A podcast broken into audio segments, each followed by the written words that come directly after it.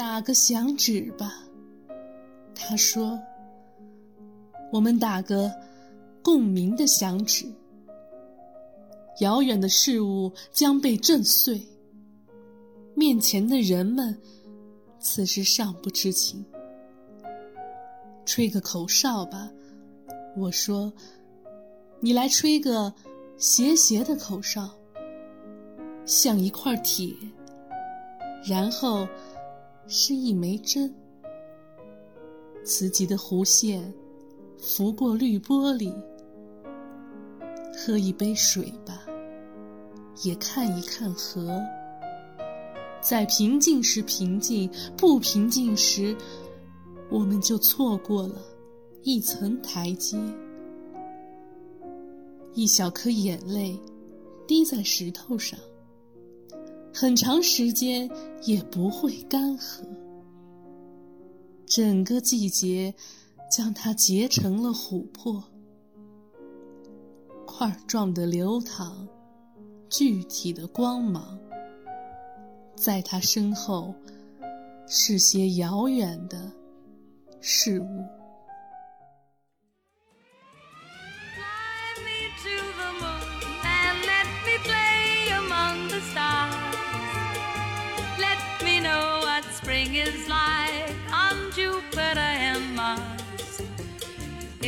The words, please be true. In other words, I love you. Hello，大家好。相信大家最近已经看过了一部很不错的剧，而且可能让很多的观众们觉得意难平的剧，叫《漫长的季节》，而我就是这部剧的演员。王北的饰演者，哎，我叫大川，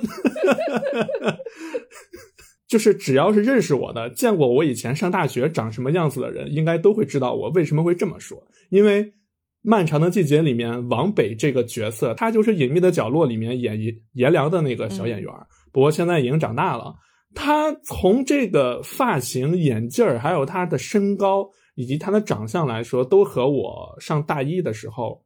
就是非常非常的像，哎，那说到这个以后，大家应该也已经知道，我们今天聊的呢是漫长的季节，所以你们是不是以为这个背景音里面的女生是谁呢？嗯，其实它不重要啊。等一 下，它不重要。我辛辛苦苦写了大纲跟策划，你告诉我不重要，那我走。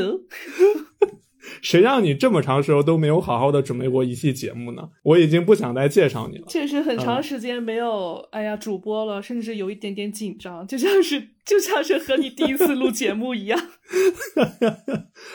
呃，大家可以在小宇宙、喜马拉雅、荔枝 FM、荔枝播客，还有网易云音乐都能搜到圆月电波。我们的节目呢会在每周三的时候准时更新，当然有的时候我们也会重新定义周三。呃，这个可能就是特殊情况。呃，如果大家对我们的节目感兴趣的话，希望大家可以多给我们点赞、评论，然后给我们一个订阅，就是最大的支持。那么，小米你来吧，我说了这么多废话，你也给咱们开一下这个漫长的季节这个坑吧。哎呀，漫长的季节这部剧我真的太喜欢了，真的是，嗯，最近几年啊，就是甚至对比这个之前的狂飙什么的，然后它其实不是一个类型啊，但是确实是今年的年度大惊喜啊！这部剧，我记得上一个剧让我还至今还意难平的一个剧就是《沉默的真相》，然后你也看过对吧？对，对还是当时你让我看的，因为那时候我说。呃，不行，这剧我知道这个剧我看的难受，但你当时你就是疯狂安利我嘛，所以我一晚上就给他看完了。哇，看完以后我觉得就是，哎呀，太难受了。江阳真的是太意难平了。对，然后漫长的季节呢，其实和沉默的真相，它的某种意义上结构上是有点像。首先，它都是。呃，非常细节，然后慢慢丝丝入扣的这样一点点的揭示这个真相。嗯，其次呢，它这两个剧都是很少见的高开高走的这个国产悬疑剧。嗯，然后《漫长的季节》是辛爽导演的第二个作品嘛？之前辛爽导演用《隐秘的角落》打开了这个国产悬疑剧的大门啊，天花板啊，对吧？对对对呃，那么这次他这个漫长的季节，我觉得和隐秘的角落又有很多的不一样的地方。我不知道你在看的时候有没有觉得它有什么不一样的？我觉得，首先从这个剧的节奏上来说，《隐秘的角落》在整部剧第一集的前二十分钟以内就已经深深的把你抓住了，给吸引过来了。张东升的那个往下那么一掀，哇，你你真的，当时我在看的时候，我叫出来了。就当时就是我操，就是 这种感觉，然后包括它的整部剧的这个调色和《漫长的季节》这个调色也都不一样。《漫长的季节》虽然它讲述了一个让你就是很意难平的一个故事，可是它给你的这个整体的色调和画面却是那种很明亮的那种感觉，就好像是阳光下的罪恶那种感觉。对，就是漫长的季节，它整个色调非常的鲜亮，甚至在看前两集的时候，我一度以为它是一个喜剧片儿。哎，你知道《漫长的季节》里头有和《隐秘的角落》有过联动？我知道，这这里面太多联动了。我们后面讲小彩蛋的时候，跟大家讲这个联动啊，导演的私货非常多呀，就辛爽导演的这个小心思。夹带私货。漫长的季节这个片名其实很有意思的。一开始的时候，嗯这个片名它不叫《漫长的季节》，它叫《凛冬之刃》。哦哦，对，他是那个小说吧？我记得。呃，就是这个剧作剧作家，然后他是有个小说叫《漫长的季节》，但其实没有多大关系。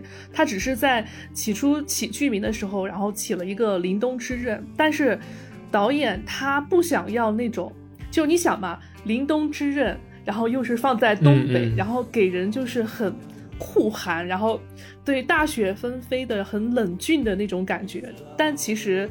我们看完之后发现，导演是反而是一反常态，想要一种非常阳光的感觉，所以就是后面改了大概两三版吧，最后把这个片名定为了《漫长的季节》。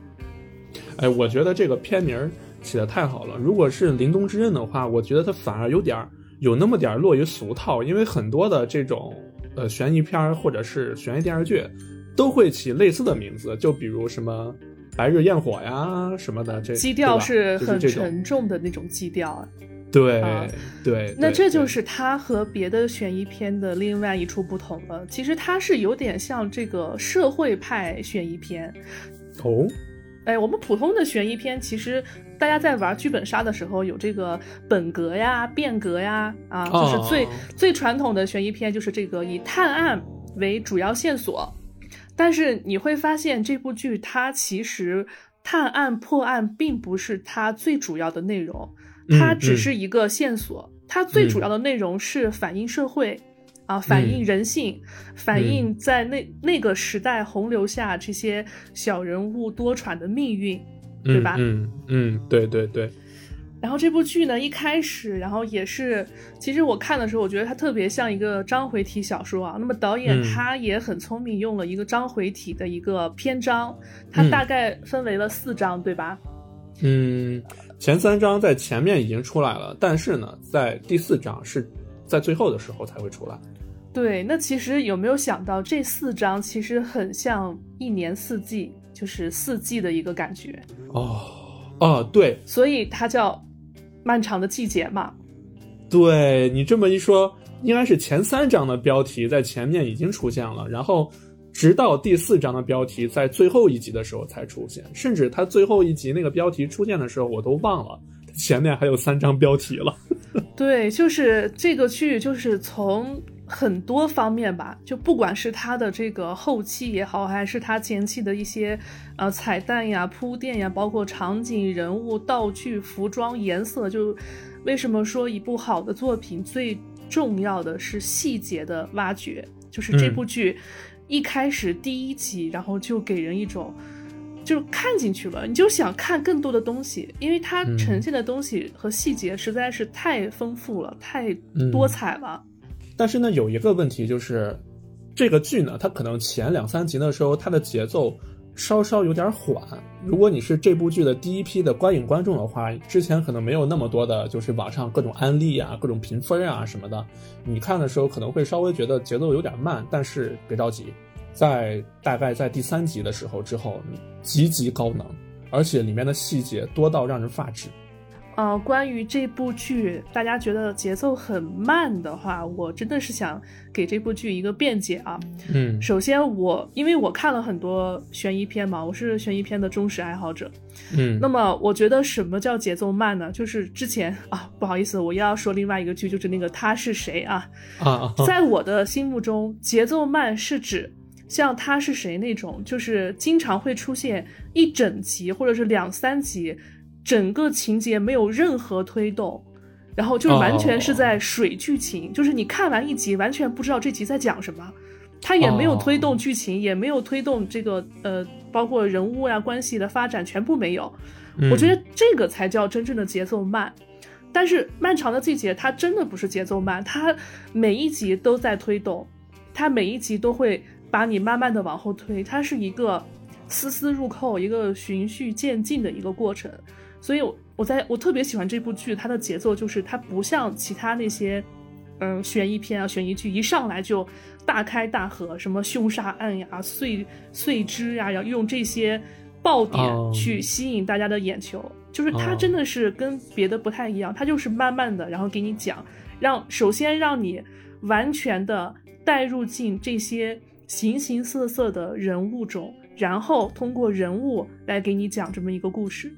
嗯，那既然是说通过人物在讲一个故事，嗯那咱就直接从人物来切。那首先呢，我觉得首当其冲的就应该切咱们这部剧的一个大男主，王响，对，范伟老师的王响，彪子，啊对，还有彪子，还有马龙德兰胜 不是我说我说的是范德彪，啊 啊啊！啊哎，这个里面真的有好多那个马大帅的那个，对对对，因为导演是马大帅的终极粉丝啊，他真的是连片场都穿着马大帅的那件衣服。他们那段三老直唱唱歌的时候，那彪子不是说吗？我姐夫老唱你这首，行行行，别唱了，那在那桃花盛开的地方。对对对，哎，那你觉得王响这个人，你觉得他是个怎么样的人呢？就是你呃看了这部剧以后，我觉得首先这部剧它起名字起的特别的好，嗯。那么王王响这个名字就起的特别好。那么有一章他特意点了这个题啊，王响嗯。响亮的响，对吧？嗯，对对对，那么中年的王响呢，就是非常有意思啊，就是我不知道大家听电台的是什么年龄段，嗯，我们嗯肯定也不是那个年龄段的，但是我跟你好像不太一样，就是我确嗯。实从小到大就是工厂的子弟，我们家呢哦也跟剧里一样，就是我们从小就生活在这个工厂的家属院儿。然后我们有，哦我从小在工厂的学校啊、上学，然后大嗯家都在、大人在工厂上班，然后我们医院呢也是这个呃厂附属的医院，我们周围生活的可以说我周围生活的一切基本上都是工厂锻造起来的，所以我在看的时候还是有一点感触的。那不就跟华菱炼钢厂一模一样吗？对，王想这个人就是典型的，就是当年的这个时代骄子啊，就是他是一个 火车司机，然后他以嗯这个自己的技术为傲嘛，他不是经常说嘛，我爹挖下的第一锹土啊，我是这个几年的劳模代表，对吧？啊，对，年年的先进，对，然后他这个名字就起得很好，响亮的响。你你可以，你之前不是说，就是王响这个人一出来，就是特别是在年轻的时候，就挺招人烦的，你不觉得？就嘴可碎了 那种。其实差不多就是那个年代一个父亲的一个缩影，我觉得。对，而且他身上有极强的这种集体荣誉感，嗯，就他完全是把自己依赖依赖到工厂，然后他觉得只有在集体中，他才能显现出自己的这种骄傲。然后他之前，他那个，哎呀，范伟老师这东北话特别有意思啊，他不是经常有一些。突然就感觉魂穿了这个当年看小品的时候是吧？那个 脑袋大脖子粗，不是大款就伙夫。就是伙夫。他说他他 他说他老婆，你这心里面跑一桑塔纳呢？你这等会儿。哎，他这些他这些喜剧演员的这个口条啊，真的是说来就来。然后他不是呃看那个老太太捡垃圾的时候，然后脱口而出嘛，花缸是我家，卫生靠大家。对，然后他老婆说。那个啥，我哎呀，心脏难受，要不要去拍个片子？拍啥片子啊？医院是你开的拍片子，你先拍个黄瓜吧。哎，他们好多人说，就是看这个剧的时候，就逐渐忘记好像是在看一部悬疑剧。是他这个东北的这个语言艺术真的太有魅力了。然后最搞笑的就是王响他，呃，就是吐槽他儿子嘛。然后王阳不是写了首诗嘛，说是这个打个响指吧。然后王响说：“你这个何者得押韵？打个响指吧。”下一句就是吹起小喇叭，哒滴哒滴的。真的，他当时说这句话的时候，我都魂穿那个王阳，我看到王阳那个白眼儿都快翻到天上去了。对，我们说的是年轻的时候的王想嘛，那他其实是一个很典型的一个工人的一个形象，而且是这个天之骄子版的工人形象。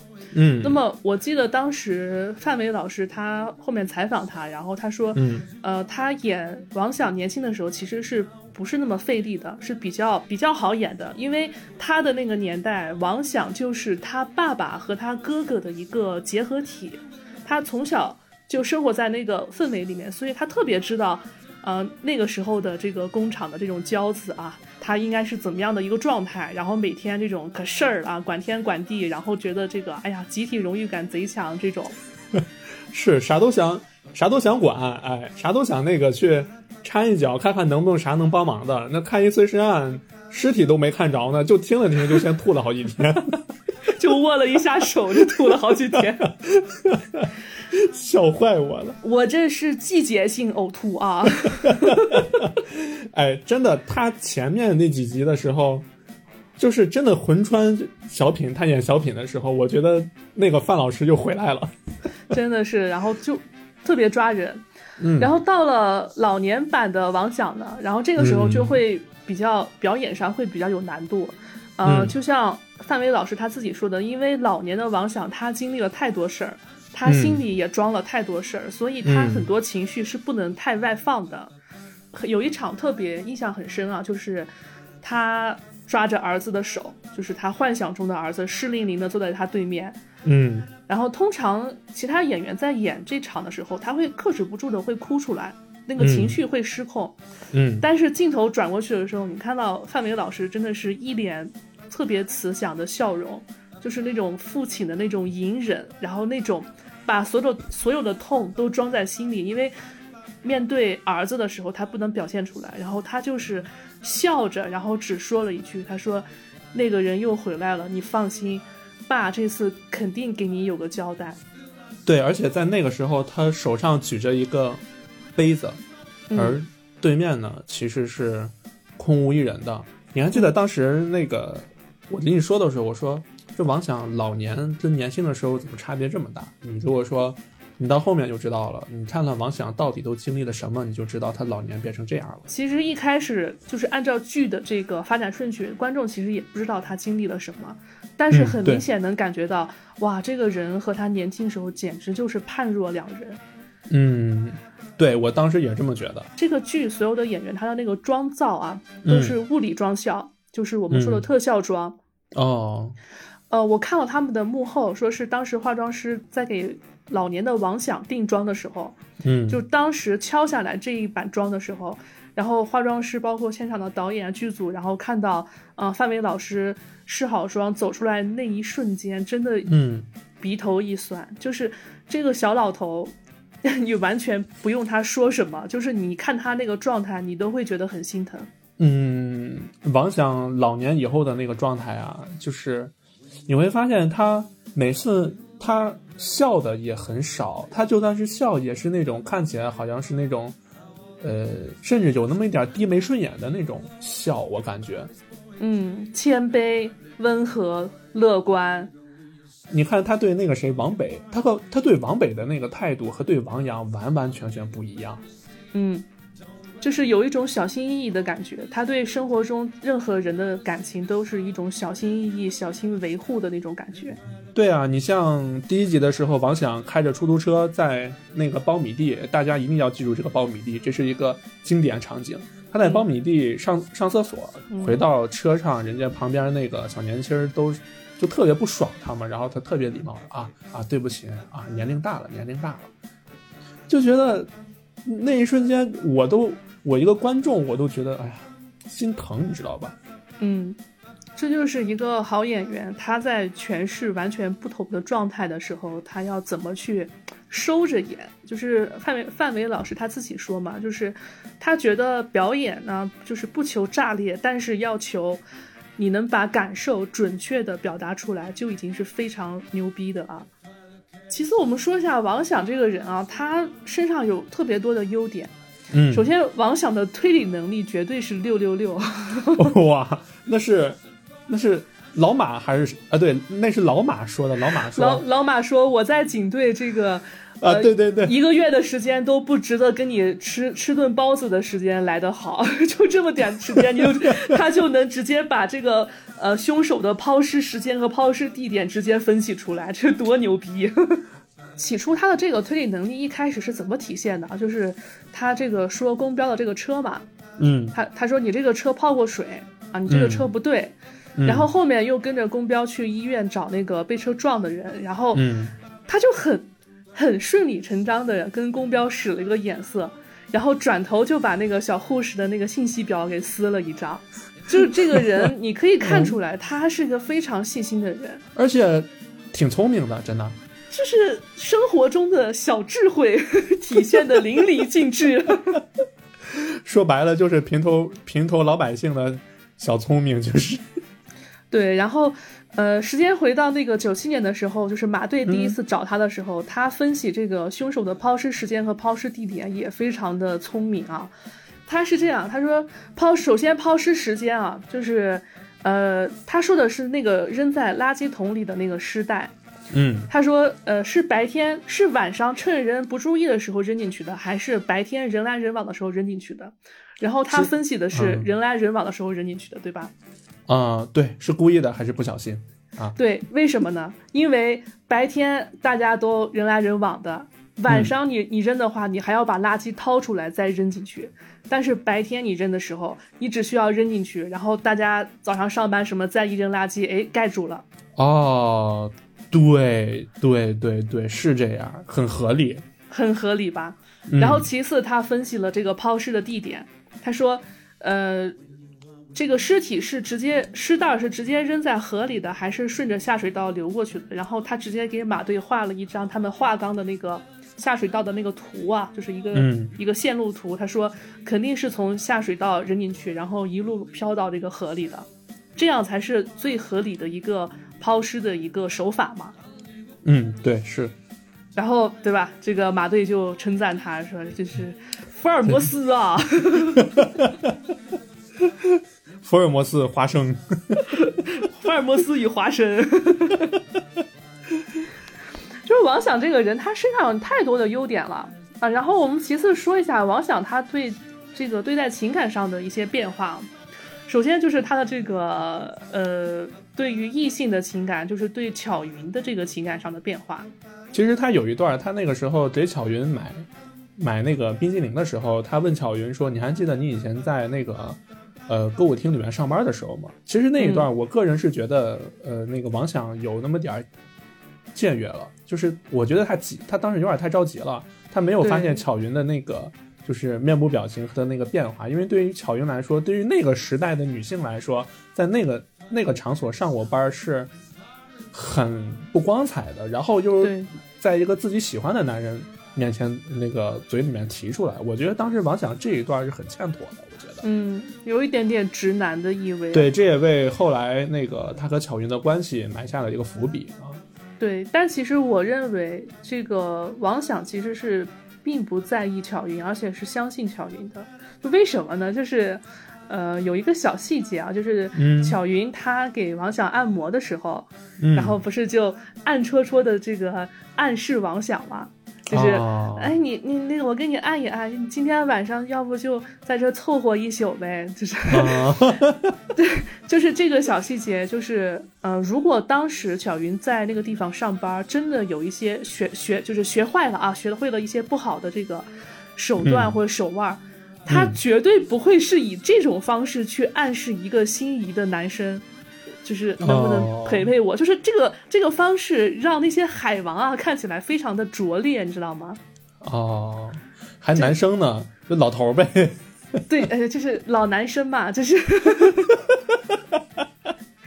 就这个手法其实比较拙劣。那么，嗯，同时就映衬了，其实王想他内心里是非常相信巧云的。他相信巧云，嗯，只是不得已从事过那样的工作，但是巧云绝对没有，呃，做任何的坏事儿，对吧？嗯，对。嗯，然后就是王想对两个儿子的态度，我觉得是整个剧的一个最大的一个对比吧。那首先，你可以说一下王想对呃王阳的态度。我觉得王想对王阳的态度就是一个典型的一个严父，一个一个严父对自己儿子的态度，可能在他眼里面，在在一个思想哎又比较保守，然后呢，在那个时代又是一个打工人中的天之骄子的一个父亲来说，他就是觉得啊，你跟我的班进厂子，这就是对的，就好像咱们父母以前总说的，就是你呃，你考一公务员，呃，拿一铁饭碗。呃，就是对的，所以他对王阳的这个要求还是很严格的，甚至他在他和，呃，在后面的时候，王阳给他买了件毛衣，然后他说扎得慌，结果脱了。其实这就是一个老父亲的一个死要面子的这么一个态度，其实心里面是不想，对他不舍得穿。大家快，大家在后面可以看到，就是他把他儿子送他那个毛衣跟个宝贝一样，用报纸包起来，包起来。对，放在他厂子里面的那个柜子里面都舍不得穿，哼，但他不会说，哎，不行不行，我舍不得穿，他会说，哎，扎得慌，不穿了。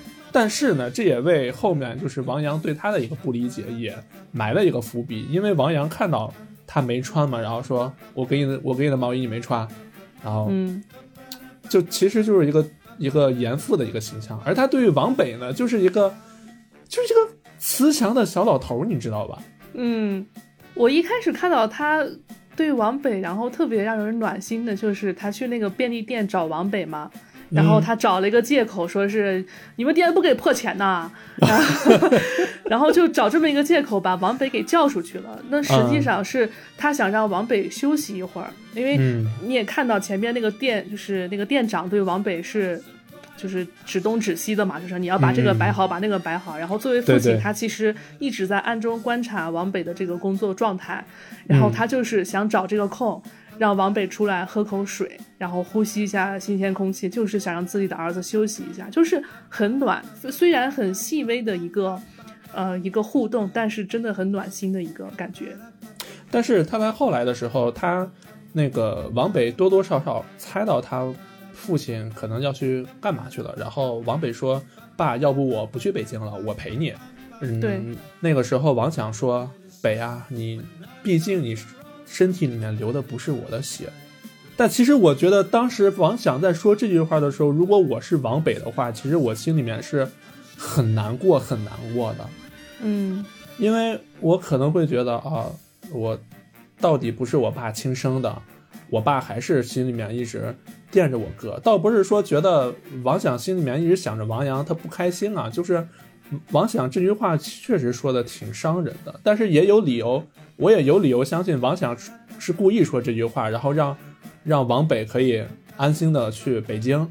当然也有这个可能，因为镜头一转的时候，王北在他的这个卧室里面拿出了一个崭新的红毛衣，其实那个是他想送给王想的，但后来也没有给。也没是也也对王北来说，其实也有一点点不公平，也蛮蛮痛心的啊。对，其实那其实当时其实也是，我觉得对于王北来说挺不公平的啊。然后我们其次说一个 这个剧最大的意难平啊，就是彪子。啊，大家真的都好喜欢彪子呀，真的好喜欢，好喜欢。就是一开始觉得咦，好油腻啊，然后看到后面就哎呀，哎呀，好心疼呀。我一开始。彪子一开始出来的时候，我发现他，他几乎那什么，我没发现他几乎怎么喝过正儿八经的水，要不就是，要么就是那个啤酒，要么就是烤串儿、大土豆片子。对，大土豆片子。他，他和那个，他和他和王翔俩在那个药店门口蹲点的时候，小鹿不进去了吗？他俩在那蹲点的时候，那个王翔还说呢：“你这糖尿病，糖不忌口啊？” 彪子说：“忌啥口呢？老板。”来俩土豆片子，然后两个人就，然后画面一转，就是两个人都在一块吃起来了。哎呀，我们可以来盘一下这个彪子。我觉得彪子的彪子的一生真的是被嫌弃的彪子的一生，就特别的。特别的有这个悲剧色彩，就是悲剧和喜剧结合的这种感觉。首先，彪子是九零年代的大学生，对吧？嗯，很那个时候大学生很稀有，还是本科呀，我的对，然后毕了业直接进厂办啊，人家就说我我跟你们不一样，你们是工人，我是厂办的啊，对我我厂办的。然后那一段你还记得吗？就是例如在那边坐着给他输液呢，然后那个彪子在旁边一直在。调戏例如，然后那个 王想就坐起来想说话，然后就被彪子给摁下去了。哥，你躺着呗，没啥事你你躺下。啊，然后他在那个住院的时候，他老婆在旁边说啊，这人家送送束花 王想说送啥花还白花，这这怕我死了。然后那个他老婆说啊，就是你们那厂子厂办那那大学生那个，然后就哎，你你人文化人送的花。白色象征着我圣洁，特别双标。哎呀，彪子真的太好玩了。首先，彪子他进厂办，他他是一个典型的一个理想主义者，但是他进厂干的是什么事儿呢？是端茶送水。对，就是他们那个厂子，他那厂长开会的时候，然后说：“哎，那个红彪，你来。”然后彪子以为是想让他说两句，他站起来说。啊，那我就简单发表一下我的看法，然后人旁边说拿暖瓶倒水去，真的好尴尬呀！就这个人，他其实身上有很多矛盾点，他他老他他自己也和王北说嘛，说是那王北说，那你不也是大学生吗？那我能一样吗？我那个怀才不遇。其实他心里面是有很多的苦楚的。对，然后他身上有很多，他跟王想完全不一样。王王想身上你会发现很多优点嘛，然后宫彪这个人身上就是很多小缺点，就是很可爱的缺点。首先他喜欢说大话，真的那个说起话来没个边儿没溜儿那种。对，就开头的时候他他 他整那套牌车嘛，给人王想吹牛逼，啊，我这我这老铁。我十八万，那跟我喝了顿酒，就跟我叫哥呢，然后收我十五万。你看，姐夫，你看这车，哎，不错吧？然后王想来的就是你这车泡过水吧？当时特别尴尬，旁边还有俩，旁边还有俩那个工友呢。然后十五万入手的车，最后十二万不到转出去。十万，当时他打电话问，哎呀，这这十万了，那十万就十万吧。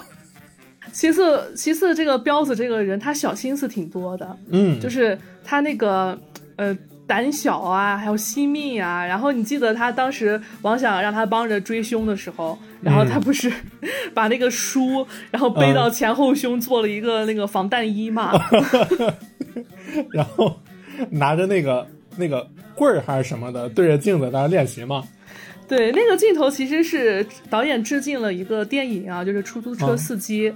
哦，然后出租车司机里面，人家原版的英文是，嗯，呃，What are you seeing？你看什么呢？然后翻译成东北话，彪子 指着镜子说：“你跟谁俩呢？跟谁俩呢？跟谁俩呢？”而且关键是，他把那个衣服，他他把他那个外面那个秋衣还是毛衣什么的往上一套，再一穿那个外套。哎妈呀，那那不就是中年时候彪子的肚子吗？就 彪子特别的可爱，然后其次彪子对这个异性的啊这个叫什么择偶的标准啊也非常的统一。首先是吧，就是健康啊，这个喜欢消毒水必须是医院的护士啊，白大褂、白衣天使。你看，包括呃之前的例如，还有后面他去撩的那个药店的小鹿，其实。对他来说都是一一类的一种一种类型啊，就是笑起来好看，白衣天使，身上有消毒水的味儿。哎，对，哎，其实我在这段就是这两天，我听好多朋友就是说那个，他们说彪子其实在，呃，也出轨了，例如，然后说跟小鹿怎么怎么样，但其实我是觉得，我可以承认彪子应该是对小鹿是有好感的，但是呢，彪子一定是没有做过任何越界的行为，顶多就是嘴上。嘴上沾点光，就是你知道吗？彪子把一个油腻的一个中年人的形象演绎的淋漓尽致，就嗨，这不就是油腻的中年大叔吗？对呀，就是看见小姑娘，哎，嘴上嘴上调戏两句就算了，就就是这种油腻大叔的这种。但是当时我我记得他对小鹿说了一句话，然后后面看真的挺唏嘘的，就他当时说大话，他说：“鹿啊，我这个人最大的弱点就是太重感情。”但是实际上，我们看完了整剧之后，发现彪子其实说的真的不假，他真的是一个，就是因为他太看重感情了，所以他才能就是义无反顾的去接受那样的例如，并且，嗯，对吧？这一直呃守护着这个家庭，呃，那但是呢，我就要唱个反调了啊，就是呃，我觉得呢，彪子是个好人。但他不是个好丈夫。嗯，为什么这么说呢？嗯，首先彪子他对我，他不顾自己的健康，对吧？嗯，而且他很懒散。然后呢，他有点大男子主义。就是你，你有注意他动用那个例如的小金库的时候，然后人家王想说你是不是动例如小金库了？然后彪子说了句什么？说嗨，那啥小金库呀？他的不就是我的吗？两口子的钱还分你我呀？哎，对对对，当时是说过这句话，就是就是彪子就是一个完完全全的夫妻理财黑洞，你知道吗？而且呢，他回家的时候，例如不是在给那个徐姐在做双眼皮吗？嗯，那彪子回家以后直接开瓶啤酒，一屁股往那一坐，对，例如说你给我煮碗面去啊，例如说你没见我那忙着呢吗？然后说你等会儿你你去呗，我这回来够累了，你给我煮碗面，然后。开电视，他也他也不管人家，例如正忙着给徐姐哎做双眼皮呢，给人沟通呢，他直接就开电视，声音还那么大，人例如让他让他把电视关了，然后说他就就就那种嘀咕，你知道吗？就是嗯，啥玩意儿啊？我自己家要开电视都不行啊，就是就是彪子在这个夫妻的关系中啊，嗯，最让人反感的就是那种莫名其妙的乐观，就是。就是如果我是例如的话，我其实我当时在看那段时候，我也非常生气。就是我带入进去，如果我是他老婆的话，我突然一睁眼十几万块钱你给我霍霍没了，然后我在那哭，我在那发脾气，然后你过来跟我说：“哎呀，别哭了，哭哭多难看呢！你看都不好看了，你多笑笑多好。你看我，我多乐观，没事儿，我们家还有鸽子呢，鸽子到时候一收，钱钱就来了。”我就。就那个火，你知道吗？就是这个人作为一个丈夫，他不断的在就是霍霍啊，在败家，然后再出现问题，但他不去有效的解决问题。嗯，他始终是就是为什么说他不是一个他是一个好人，但不是一个好丈夫？就是他，呃，婚后他并没有为这个家做更多的努力，然后让呃这个家的日子啊，或者说两个人的经济也好，日子也好，然后慢慢的往上走。相反，他就是一个典型的一个中年油腻男，对不对？就越来越懒散，然后甚至连自己的健康都已经慢慢放弃了，对吧？就是我们说糖尿病患者，呃，要么就是一定要忌口。就当时彪子一出来，我妈就说啊，那糖尿病患者怎么哪有这么胖的？就是糖尿病这个病呢，就是你一定要忌口，如果你不忌口的话，你就必须每天打针，每天坚持打针，那个打针的费用是很昂贵的。然后彪子就属于每天打针的那种，然后一边还要胡吃海喝，该吃吃，该喝喝。是，我我看的时候我也纳闷，你说你一糖尿病患者，你又是啊吃烤串，你又喝啤酒，拿那啤酒跟水似的吨吨吨一瓶炫了，我的老天爷！就是彪子这个人，然后哎，他这个角色非常有意思的点就是他身上的一些小缺点，你在看的时候呢，你会有有一点点的讨厌，有有一点点的油腻。但是他身上的优点，然后慢慢在嗯这个剧的后半部分，然后全部展露出来了，对吧？首先他就是很倒霉嘛，就是被前妻的彪子的一生啊，最意难平的角色，对吧？从这个发现自己的老婆二次出轨啊，然后最后这个钱也没了，鸽子也放了，然后好不容易在人生的最后一刻啊中了彩票，就是他死在了人生的高光时刻，就是有多么的离谱。他在笑，在那一瞬间他在笑，是幸福的。对，在那那一瞬间是幸福的。那一瞬间，他甚至幸福的都忘了自己现在的处境了。对，就是很当时那个镜头看着非常让人的，哎，就是让人觉得很有点好笑，然后又有点又有点可怜他，就觉得其实好多呃，我看好多网友评论说是这个太魔幻了，就觉得彪子的死太魔幻了，觉得完全没有必要。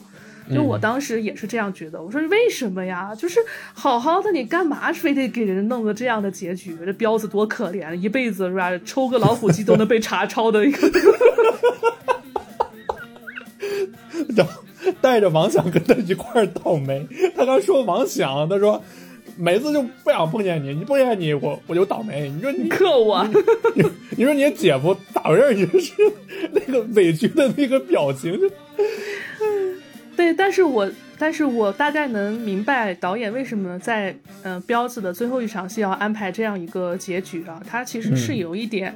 魔幻现实的感觉，有点黑色幽默。然后，嗯，好多人说太魔幻了，我接受不了。但是我们生活中其实有很多这种非常魔幻的时刻。我随便说几个，比如说，呃，我们呃，我妈妈给我讲的，就是他们厂子里面有一个人，然后也是过年的时候跟大家开开心心的去喝酒，结果喝完酒回来值班的时候坐在那里，因为酒劲上来，然后他的那个衣服挂在墙后面的那个钩子上了。嗯，然后这个人就活活的被勒死了。就是你觉得生活中有太多这样的，我们感觉好像影视剧里面的太魔幻了，但其实我们生活中有很多很多这种魔幻的时刻。所以为什么说我后面一想，我觉得这个结局也没有什么大的这个吐槽的必要，因为我觉得它就是，呃，还原生活高于生活嘛，就是你不好说，因为我们生活中也有很多这种很魔幻的时刻。就有很多的所谓的 surprise 出现，有好也有坏。对，有很多乐极生悲的这个现象，对不对？有很多这种经历，然后大家多多少少都会有一点点的共鸣。嗯，但是就是这个从头到尾啊，这一系列下来，我觉得就是给我的印象最深的就是在第十一集。我觉得，因为这个剧整部也就十二集嘛，然后我觉得可能也是导演觉得确实前面给观众们的这个压就是压抑太多了，所以第十一集。很多爆点都放在了第十一集，尤其是彪子在那个大会上揍那厂长的时候，嗯，好家伙，真的当时真的是给我。虽然说后来彪子被拖出去让邢三他们揍了一顿，但是我觉得当时特别解气。如果就我曾经我给好几个人说，如果是我的话，可能比彪子做的更狠，我可能就是拿那暖水瓶里面的开水直接我就浇他脑袋上了。他们那厂长真的是。即使你戴的是绿围巾，是吧？哎呀，别提了。嗯，那行，那彪子也说差不多了，咱们再说这个华陵老年侦探团的第三个人吧。嗯，马兰德隆胜。马龙德是马龙德兰胜哦，马龙德兰胜，不好意思。哎，真的，马队长，我愿称之为华陵的正义勇士。正义之光，嗯，对，他就是他就是一道光呀，同志们。嗯，马德胜这个角色其实相对于王响和彪子来说，相对有一点点单薄，我觉得，就是他没那么多复杂性，他唯一的变化就是他老了，然后性格变了，对吧？很很很骚的跳舞，然后抡老太太抡上天那种。用彪子的话，用彪子的话就是说，就是那老太太都快让你抡上天了，都。就他变得呃更自大，然后不服老，然后一种喜剧的色彩在他身上体现的非常多。但其实他的内心的戏，包括他的一些变化，他远不及彪子和王响那么那么的丰富。然后这个呃马队这个人，他其实。年轻的时候跟他老了之后还是变化挺大的。他年轻的时候是一种，他跟王想刚好相反。他年轻的时候是非常谨慎内敛的一个人。嗯，呃，当时我记得是王想，然后跟他说，我俩就是这个华生与福尔摩斯，福尔摩斯。然后呃，王想使劲跟他套近乎嘛。然后但是作为警察，然后他还是比较谨慎，说是就是跟王想隔着一点儿。然后王想说。还是拿我当外人儿，就是他他当时其实年轻的时候还是比较内心比较呃谨慎沉淀的一个人，因为本身他就是在这个司法体制司法体制之内，他对更多的就是会考虑到哎，就是可能涉及到的一些严重后果呀，或者是怎么怎么样。但是随着剧情往后的推进呢，观众们会发现老马会变得越来越不服从。也不是说风骚，就是他会越来越的不服从体制内的这些所谓的这些教条。对，就是你在开始说这个角色是单薄是吧？但其实在我看来，这个角色它不是单薄，它是它是简单。因为我觉得就在我的呃在我的感觉里面，如果说一个角色单薄，那可能从他这个整体的角色塑造、表演、台词等等上都不太好。这个角色叫单薄。但是我觉得马队更多的是简单，因为他不像王想那么复杂的一个家庭，对吧？当时有一个小彩蛋啊，就是呃。王想对老马说：“说我俩是这个福尔摩斯与花生，呃呃，然后老马说的是我更喜欢钱德勒。那么这个是另外一个侦探小说作家叫这个雷蒙德·钱德勒，然后他的一本小说叫《漫长的告别》。那么中间这个书里面呢有一句话，我觉得用来形容马德胜的这个。”人生啊，包括他后面的一些变故，我觉得特别的恰当。就书里面这句话是：“时间使得一切变得低劣而平庸，满目疮痍，皱纹累累。人生的悲剧并非英年早逝，而是日益老去且日益卑贱。”是不是很符合老马最后的这个结局？嗯，对，太像了。呃，我们接着说这个王阳啊，就是，呃，就是另外一个意难平吧。我觉得王阳真的是他的名字嘛，阳光的阳，这个 阳光开朗大男孩。但是呢，这个男孩最后永远的泡在了水里。嗯，用王想后来声嘶力竭的那句话说，就是我儿子一个人在冰冷的水里泡了整整一宿。嗯。我为什么说，对我为什么说王阳这个孩子其实特别好呢？就是他跟普呃我们经常看到的其他的青春期反叛的孩子不太一样。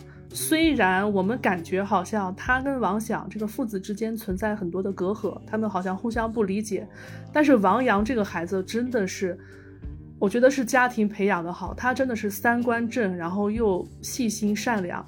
我为什么说王阳他其实对父亲是骄傲的？嗯，我不知道你有没有注意过，就是他带着沈墨在天台，然后，呃，去看那个华冈的那个烟花的时候。哦，我想起来了。他每次跟沈墨介绍的时候，都是很骄傲的一句，说：“我爸就是火车司机，我从小就在华冈长大，我老子就是华冈的人，我带你看，我带你看华呃华冈的烟花。”然后就是他提起华冈，提起他父亲母亲，其实。是一种很骄傲的感觉，就并不是他在父亲面前表现的那样，觉得工人就是没出路，我就是不想当工人，我瞧不起工人。他其实不是瞧不起工人，他打心底里面是佩服自己的父亲和母亲的。对，就像我，我给别人说一样，说我爸厨师长做饭可好吃了。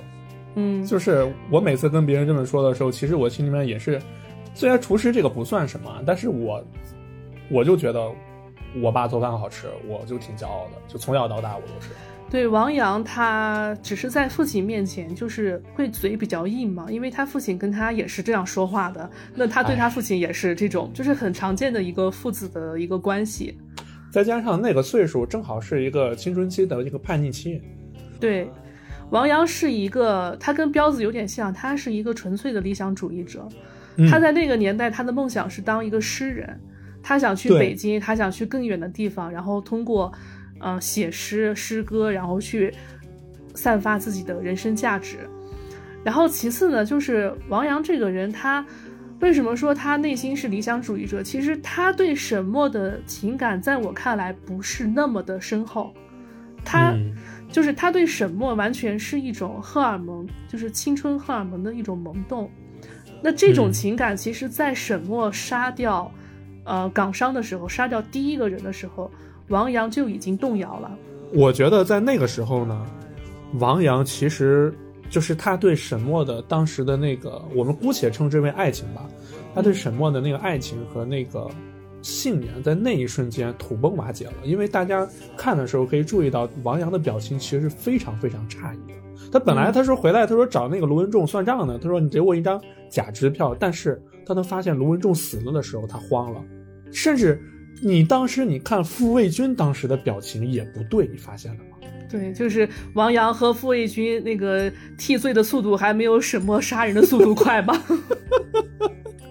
对，就王阳对沈墨的感情是一种理想化的，他喜欢的是他理想中的沈墨，是那个当年在校门口校门口看到的那个纯白无洁的，然后散发着光芒的沈墨。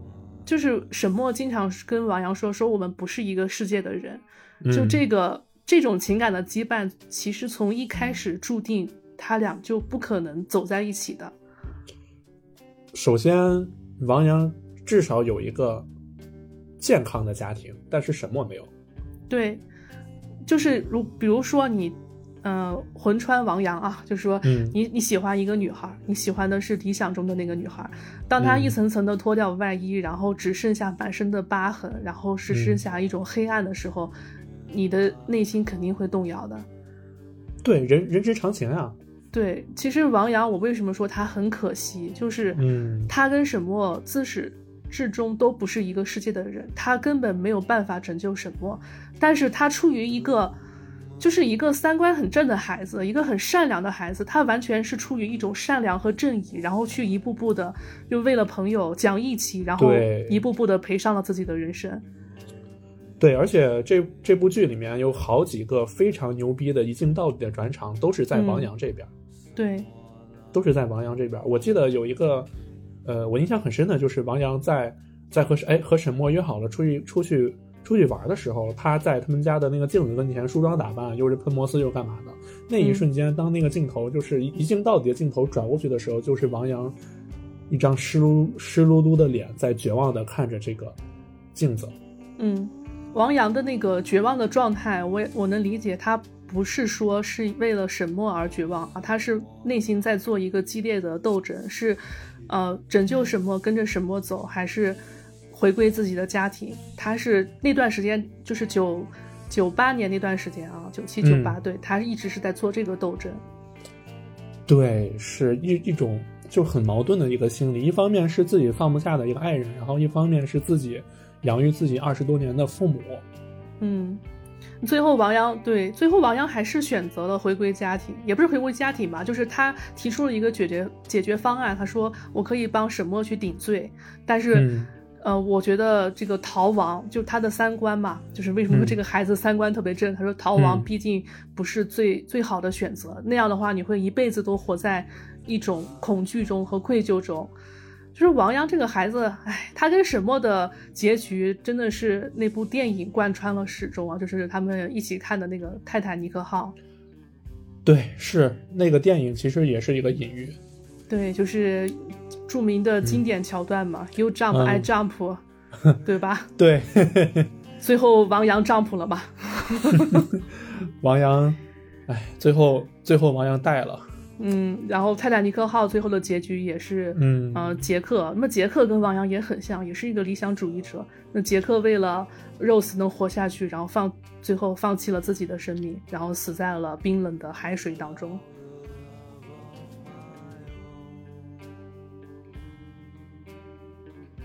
嗯，我们说沈墨这个女孩，就是刚才说她跟王阳不是一个世界的嘛。那么沈墨她，我觉得她前期和后期的变化也挺大的，也挺让人惊喜和意外的。哎，你你有没有发现？就是我刚刚我才发现啊，就是呃，王阳，阳光的阳，他是一个活在阳光下的一个男孩，而沈墨墨墨是黑色的。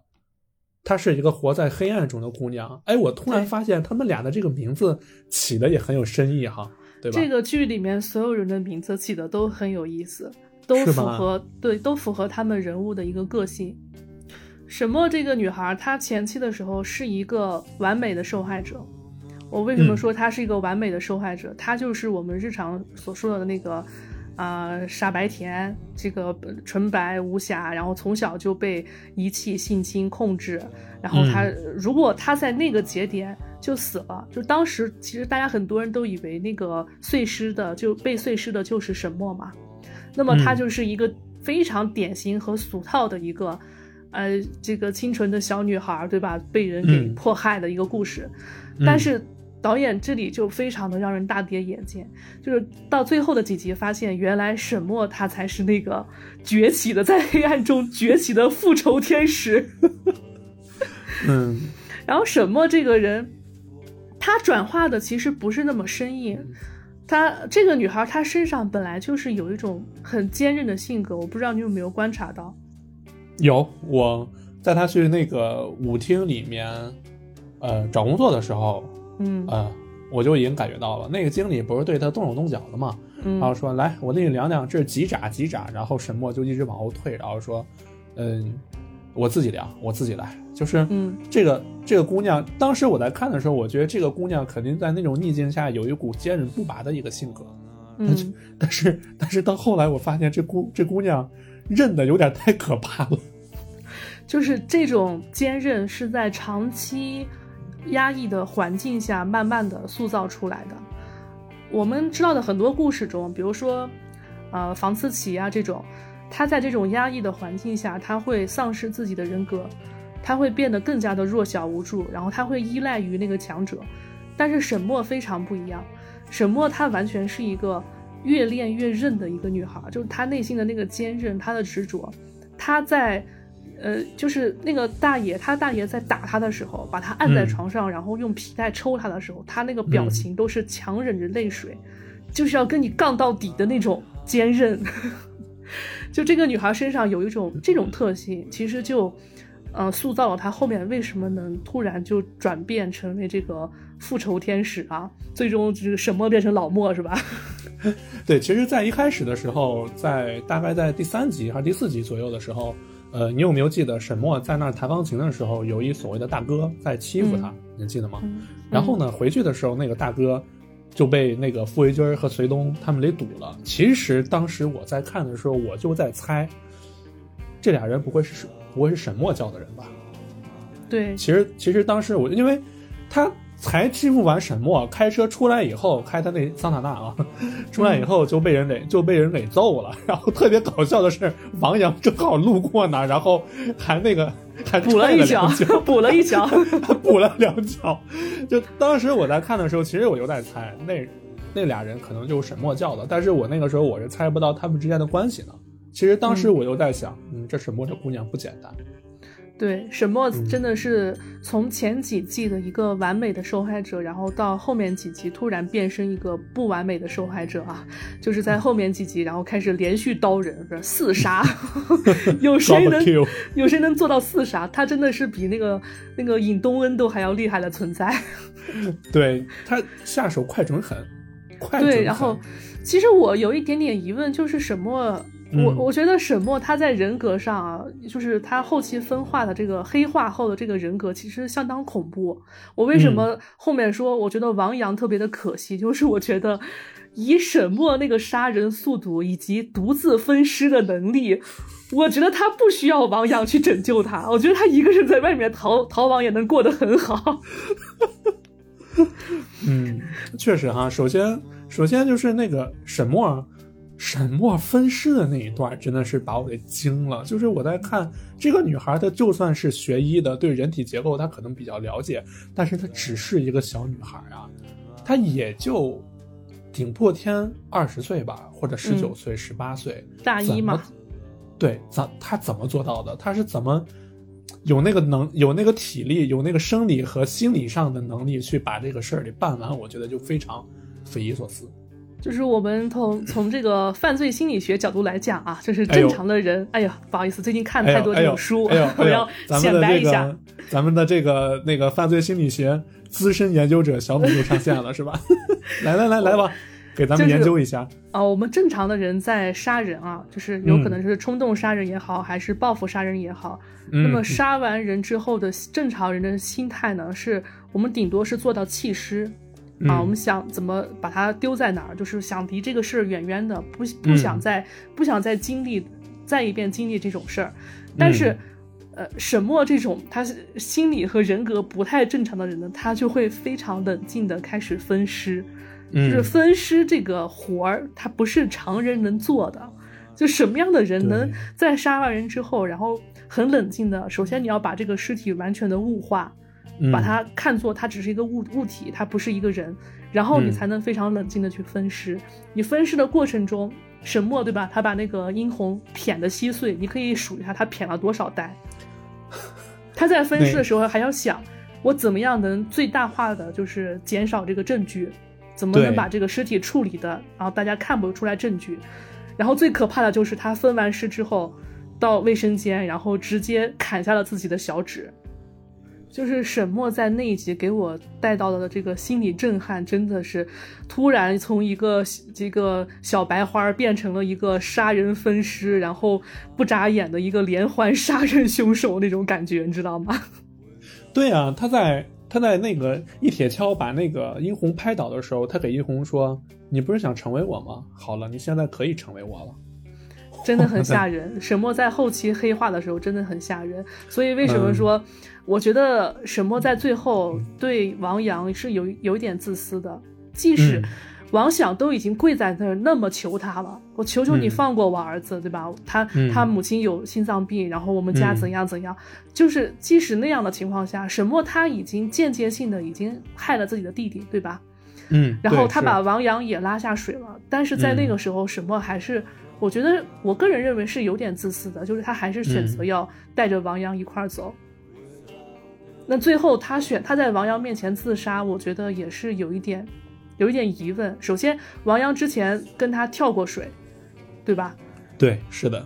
那么就是你自杀，你完全可以等王阳走了你再跳下去。就是 你你当着他的面跳下去，你想证明什么呢？是是让他就是内疚一辈子，还是你觉得他肯定会跳下跳下去救你？我就觉得这个在当时那一刻，我觉得沈墨是有点自私的。我觉得。嗯，我大胆开一个脑洞啊，嗯，那个女演员叫啥我忘了，她演的那个电影《尖叫鸡》，你记得吗？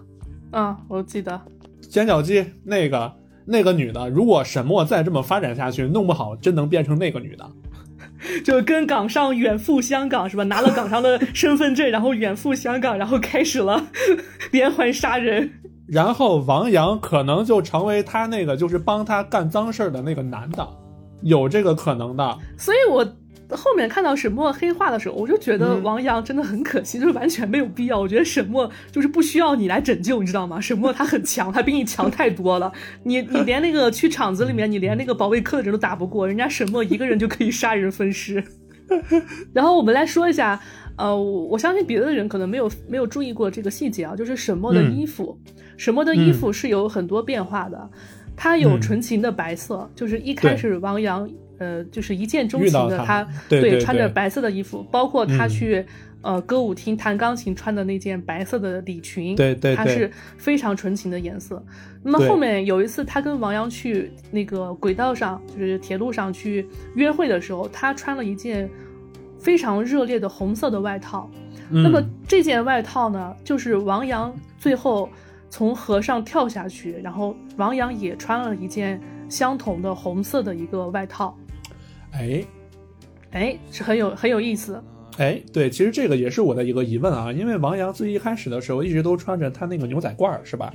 呃，可能我没有注意到啊，就是我忘了他是在什么时候的时候，他的衣服就换成了和沈墨同款的那个红色。当时就是我在想，他那他那牛仔褂不会是里外两穿的吧？没有，这个其实是呃导演组包括剧组的一个一个暗示手法，就是这个红色，王阳从什么时候开始穿红色？就是从和沈墨约会，然后到后面帮沈墨去呃去处理这些东西的时候，他这个红色代表的就是一个忠贞不渝的爱情的红色。哦，明白了。热烈的红，热烈的红色是对，是爱情的红。那么肃杀的黑就是沈墨最后黑化的时候，他从港商那儿回来的时候就已经变成了披头散发，然后穿着黑黑色的衣服，然后这个时候就这个很明显就是一种黑化的体现嘛。嗯，包括最后沈墨他十几年逃亡在外，然后他身上穿的还是他弟弟傅卫军的那套衣服，那个帽子，戴着那个手套。嗯。对，哎，那既然说到傅卫军了，那咱们再聊一聊傅卫军吧，聊聊我们军哥吧。哎呀，军哥是啊，这部剧里面最让人就是最一个新一个新人演员啊，之前确实没怎么关注过，但是收获的粉丝最多的一位演员。哎，真的，在就是我在看了这部剧以后，又过了几天，最近几天我才恍惚间发现，原来。原来他就是那个宇宙探索编辑部里面演那个那个那个那个那个，就是就是跟着跟着老唐的那个特就特别爱喝酒的那哥们儿，说话大舌头那，是那哥们儿，我才反应过来，哦，原来是他呀！就是我当时看的时候，我怎么看怎么眼熟，就没想起来，原来我在看《漫长的季节》的上一部片子，竟然我就已经看到他了。傅卫军，哎呀，太帅了！傅卫军一出来就非常抓人眼睛。就是首先他是一个聋哑人，然后其次他打架的时候那个那个狠劲儿，就是那种那种处于社会边缘的一个边缘人，然后他为了能在这个社会中立住脚，然后他表现出来那种凶狠、那种凶神恶煞的那个劲儿，那种野蛮生长的力量，就特别让人的。哇，觉得这个角色太帅了！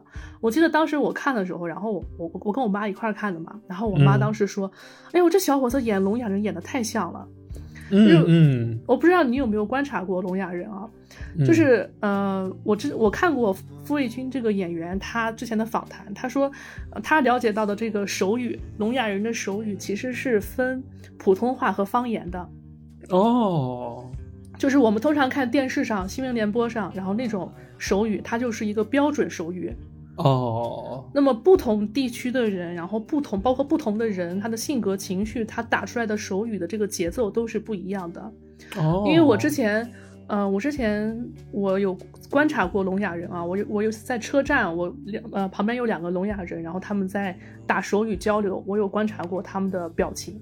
就是聋哑人，他在打手语的时候，他跟呃普通人一样，他也需要传达自己的情绪，愤怒也好，悲伤也好，开心也好，但是他比普通人需要更努力的去，他的表情会更夸张，他的那个呃打手语的那个节奏和动态也会更夸张，因为他语言表达不出来，他说不出来。所以他的各方面肢体语言，他的表情语言会更加夸张，他会把自己的情绪使劲外放出来，然后让你感受到他的这个情绪变化。哦，傅卫军在演聋哑人的时候，就他就他很明显，他这个演员说他，呃，一天二十二十四小时都带着那个助听器，嗯嗯，对，那个耳。耳机吗？嗯，对他，即使离开剧组，他都没有把助听器说是放在剧组什么的，他一直带着，他吃饭睡觉都带着。然后他自己写了一个人物小传，他说，首先傅卫军这个人，他的助听器肯定不是买的，因为他没钱，他一个福利院长大的孩子，嗯，他他自己认为呢，这个助听器可能是偷的，因为这个助听器明显和他的耳朵这个尺寸不匹配，所以他每次打架的时候，他第一次打海哥的时候。他没有摘掉，没有摘掉那个助听器，他是把它在在耳朵上按了一下，就是让它按紧按紧一点，他怕打人的时候掉下来。但是他觉得打海哥，因为海哥喝酒了嘛，就一个人，他们好几个人那个巷子里面埋伏好，他觉得不需要摘，完全就可以收拾住。那么后面他打架的时候，每次打架之前，他都要把那个助听器摘下来，就是面无表情的摘下来放进兜里边，因为那个东西一旦打坏，他是没有钱去买的。嗯，对，也是助听器，助听器你，哎呀，确实不便宜哈。那个好的助听器很贵的。对，然后傅卫军这个角色为什么为什么说这个演员演得好呢？首先他不能说话，不能说话，没有台词，那你就需要用通过身体的动势、表情以及道具，他道具用的非常好。我说几个道具，一个是助听器，嗯，然后呃，殷红的发卡，对吧？对对。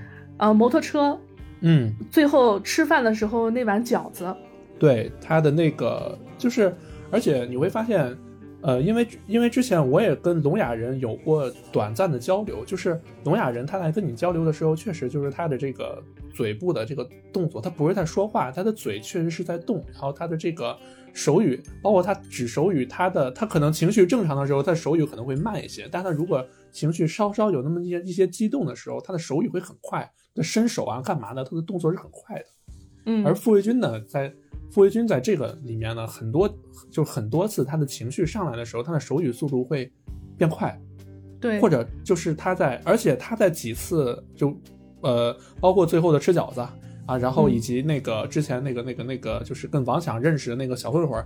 呃，跑到他们音响店找他麻烦的时候，他和隋东俩人当时是第一次找麻烦的时候，俩人当时不是正在那儿那个吃东西嘛，然后他那个嚼东西的那个力道很大，就吭哧吭哧的在嚼，代表他那个时候的情绪，哎，就开始往上升。所以说这个这个角色就是给人一种野蛮生长的感觉，就觉得如果生活中你认识这样一个人，你就会觉得他每时每刻都在很努力的活着，就是对别人来说活着就是很平很平常的事情，但是对。于他这种社会边缘人来说，他感觉他不管做什么，他吃饭也吃的很香，然后他他跟朋友然后也非常的讲义气，他很珍惜身边的人。这就要说他跟这个沈墨的关系。其实我之前有一个不太理解的点，就是首先他俩从小就被分开了。嗯嗯，傅卫军是在福利院长大的。嗯，他对沈墨的遭遇，其实我觉得应该不是那么了解的。他可能就是沈墨当时说他考到华医大就是为了离自己的弟弟近一点。傅卫军那个时候应该是十八岁，然后福利院不要了，因为十八岁成年了就不能啊不能在福利院了。然后这个时候，沈墨肯定是我也承认了，你也承认了。这个时候，我们就要一块挣钱，我我就要幸福的啊，跟弟弟以后在一块儿，我们一块远离这些是是非非，是这样一个状态。然后傅卫军他对沈墨的情感，呃，我觉得特别像《白夜行》里面的同源亮司。我不知道你有没有看过《白夜行》？没有。东北版的《白夜行》对对，他特别像那个亮司这个角色，就是《白夜行》里的男主和女主呢，就是因为一场这个谋杀案，然后从小就结识了。这个男生用了自己的一辈子、一生，用了自己的生，最后用自己的生命去帮这个女孩脱罪。嗯，然后当时《白夜行》这个书当时结局就是。呃，男主死了，然后这个女孩当着侦探的面，然后站在男主面前。侦探说：“你认不认识他？”然后这个女孩就是强压着自己的痛苦说：“不认识，我们从来没有见过他。”就是傅卫军给我感觉非常像《白夜行》里的这个男主，就是他的一生都是为了别人而活。嗯，因为他。所处的世界，然后就是跟沈墨有过之而无不及嘛，都是一个黑暗的一个边缘的人，所以他只要有人对他好一点，他都会非常的珍惜，甚至为了愿愿意为了别人，为了沈墨付出自己的生命。但我觉得傅傅卫军应该是知道的，嗯，因为因为后来的时候，那个沈墨不是让他和隋东俩人去卸收拾那个卸那个谁沈辉胳膊嘛，是吧？嗯。他折了，应该是知道的。呃，不过说了这么多傅卫军的这个压抑的地方，但其实傅卫军有可爱的地方，就是那个当他和王阳第一次见面的时候，王阳嘛，就是小年轻嘛，你看，哎，不对啊，就我喜欢的这个女孩被另外一个年轻男生骑着摩托车带过来，而且两个人还这么亲密，那肯定天生的会有敌意嘛，对吧？然后他就那个，然后他他也不知道傅卫军是聋哑人，然后他说，哎，我跟你说话呢，然后就。动那个傅卫军，傅卫军就拿手甩了他一下，甩了他一下，然后沈墨过来问：“你们俩咋了？”然后傅卫军给那个沈墨挥的就摆了摆手语进去了。然后那个沈 王阳问沈墨：“他他说啥？”沈墨说：“我弟说你，我弟说你有点彪。”然后，然后是这个。然后他们进去以后，不是说那个沈墨不是说。不是要看泰坦尼克号吗？我们一起看嘛。然后那个王阳就想偷偷拉沈墨的手，然后他就回头一直看傅卫军和隋东两个人跟俩大电灯泡似的，在后头又是嗑瓜子又是抽烟。然后王阳本来准备想抓沈墨的手，那个傅卫军在后面正好跺了一下脚，把王阳给吓的。我觉得当时那就这两个场面让我觉得傅卫军挺可爱的，其实。嗯。然后傅卫军他对对于爱情也是有自己可爱的一面，他对殷红啊，呃，你你没有看那个彩蛋是吧？就是呃第八集还是第九集的彩蛋，其实是傅卫军呃很早以前他就认识殷红了，他那个彩蛋是傅卫军在那个维多利亚门口买馄饨，然后呃殷红去买馄饨，然后说最后三碗。全让傅卫军包圆了，然后殷红准备走，然后傅卫军拉住他说是把一碗馄饨让给殷红，他俩是这样认识的。哦，也就是说，那个殷红在沈墨他们住的那边睡了一晚上，他俩那个次不是第一次见面，是吧？对，所以你看到傅卫军看到殷红来来到这个录像厅的时候，他那个表情是有一点震惊的，说：“哎，这不是那个当时那个。” 那个女孩，那个女孩，那那个女孩呀，对，呃，对吧？然后说傅卫军和他的这个散装爱情啊，就是傅卫军和他稀碎的初恋，殷红是吧？殷红这个女孩是一个呃典型的一个就是小镇小镇女孩，就是幻想着冲破这个阶级，冲冲破想要一夜就是一夜飞升阶级的这样一个女孩。对，她其实她其实是沈墨的另一个维度。嗯，她跟沈墨的出身差不了多少，我觉得都是挺黑暗的。她从小也是呃就单亲，然后没有母亲，然后她父亲也不管她，她母亲是在一一次。煤气罐爆炸中身亡的嘛，所以他当时和和沈墨说，说是我的这个毕生的理想就是要有钱，不能穷，不能穷的像我母亲一样，一辈子被人欺负。嗯，然后他长大之后也是游走在这个社会中，打零工呀，当按摩小姐呀，维持生计呀。嗯，呃，对，然后其实，呃，好多人觉得殷红坏啊，觉得这个殷红真可恨，就就该千刀万剐。但其实，即使是这样一个角色，导演还是给他设置了很多这个双面性。因为我们看越来越多的电影，就知道人他是有很多面性的，人不是单一的好和坏。对，殷红这个角色也是这样，他面对他在那个呃娱乐场所，然后面对巧云这样的人，他能给他善意，帮他挡酒，对吧？对，是。然后他在看见傅卫军的时候，然后觉得哎，这小男生真可爱。嗯，收下傅卫军的发卡，并且即使他在拒绝了傅卫军之后，啊，伤了军哥的心以后，他其实也一直带着那个发卡。对他一直都带着那个发卡呢。对，就是说明他对于这个人，就是他有很很明显的这个阶阶级的这个分化啊，就是他对于和自己同样的，或者是比自己更惨一点的这个阶层，他可以就是报以这种善意。可以帮他们，然后可以把自己的善意传传递给他们，但是在他看来，沈墨跟他完全不是一个阶层。就是虽然他不知道沈墨到底发，就是呃这个身世到底是怎样，但是经历了什么，他跟呃王阳是一样的。他看到的沈墨是一个理想化的沈墨，他觉得沈墨是一个大学生，然后有这个出身高贵，然后呃来这个娱乐场所弹钢琴，还他还学得起钢琴。就是对他处处都觉得沈墨对他来说就是另一种存在，他对沈墨满满的是嫉妒，然后这种嫉妒就是直到那个港商，对吧？这个港商把这个嫉妒这个点给爆了，让他觉得，对，对，呃，对，有时候说这个港商特别有意思，港商的配音就是傅卫军配的音。港商配音就傅卫军啦，就是我军哥啦。就我说这个港商是我以为是假港商，我说这个一口塑料的港普，这香港人也不是这么说话的呀。他那个他他那个说话口音特别奇怪，就是离来维多利亚交朋友啊，沈小姐认错了，不好意思呀。哎，你说到这个，说到这个，那我就要再一次说，新闯这导演是真厉害，他把一个演员物尽其用到了这个地步。那既然你是一个你你演的是一个聋哑人，你没有台词，那你干脆就配配音吧。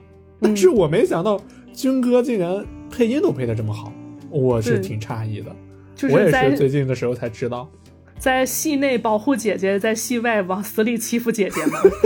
难怪姐姐要把她喜欢的女孩碎尸万段。散装散装塑料爱情，对。然后说殷红这里也有一个呃一个小细节啊，就是殷红她跟港商在这个游泳池的时候，不知道你有没有注意她的这个红色的泳衣，然后腰间系了一条红绳儿，红绳上绑了一个铜钱。没有这个我还真没注意啊，这个是当时那个年代，然后东北那边很多的一个习俗，就是代表绑腰间系这个东西呢，就是可以一夜暴富呀，或者是鸿运啊，这个鸿运呃一夜来呀，类似于这种。可见殷红这个人，他对于这种跨越阶级的是非常执着的，他每天梦想的都是希望自己能一步登天。反正最后就是活成了他的名字嘛，就是倒破倒在一片殷红的血泊当中。嗯，那殷红完了以后，我觉得最后咱可以简单聊聊一聊，就是彪子的媳妇儿黄丽茹这个女的。嗯，黄丽茹，呃，一开始年轻的时候真的相当惊艳，感觉这个女的她身上都散发着阳光，她站在那个阳光里，然后笑的那么好看，然后而且是那种自信大方、热情的那种那种女孩，穿着黄黄色的，里面穿着黄色的裙子，红色的高跟鞋，你说谁见了不喜欢啊？你们男生不喜欢啊？对啊，你要是我是我我是彪子的话，我我也喜欢呀，因为你看，就是你你在那段你看那个场景的时候，那个。呃，黄丽茹穿一身碎花裙，就是她那个护士服里面穿碎花裙、红高跟鞋走过去的时候，你再看旁边其他的护士穿的是什么，你再看她穿的是什么，就即使你黄丽蓉她可能长得没那么漂亮，可是呢，你在那么那么一众穿着普通的护士小姐姐里面，一下就，哎，她哎她就又出来了，而且关键是黄丽茹真的笑得非常好看。黄丽茹这个角色。乍一眼，第一眼看到的时候，就让我想到了这个《阳光灿烂的日子》里面那个宁静扮演的那个角色。他在他在所有男人心中就是就是艳阳，就是一抹春色，就是火一般的那种那种感觉，你知道吗？嗯。然后黄丽茹跟这个彪子结婚也是非常的，他俩根本就完全不是一个世界的人嘛。就是你可以看到黄丽茹她。就为什么说他的跨度这么大？就是他后面中年的那个样样子，嗯，他他每天生活在家里面，然后他脸上愁眉不展的那个神情，包括他这这个化妆真的很到位，他。他烫的那个玉米须，然后那个脸上那个老三样的那个纹绣三样，纹眉、纹眼线、纹唇、纹唇线，唇线，然后这个下巴和鼻子都有这个医美的痕迹啊，就是嗯嗯嗯，这样一个女人，这样一个爱美的女人，即使到了中年，到了所有的这个婚后暗淡，被柴米油盐冲淡了热情，失去了笑容，但她依然爱美，就是这样一个女人。黄丽如有两个那个，有两个那个。场面我觉得我我印象特别深刻，当时真的快把我笑坏了。有一个是他和宫彪俩人在那个电影院里头看电影，宫彪说：“弗洛伊德说过呀，也就是一个正常的人呢，他要爱工作，还要爱人。”然后那个那个黄丽茹就瞥了他一眼说：“谁是弗洛伊德呀？”然后那宫彪说：“啊，这一个一个学者，主要主要研究做梦的。”然后黄丽茹说：“他分房了吗？” 彪子他来了一句：“啊，那没有，他不是咱厂的。”就是这简单的一句话，你就能判断出来两个人价值观完全不一样。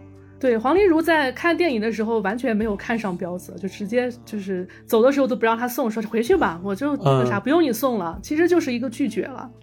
后头的时候，黄丽蓉跑到那个宿舍里面找找彪子的，两两个人。正准备激情战斗的时候，他把彪子衣服一脱，结果那个衣服不是那个书在那个彪子的那个 书包里面呢。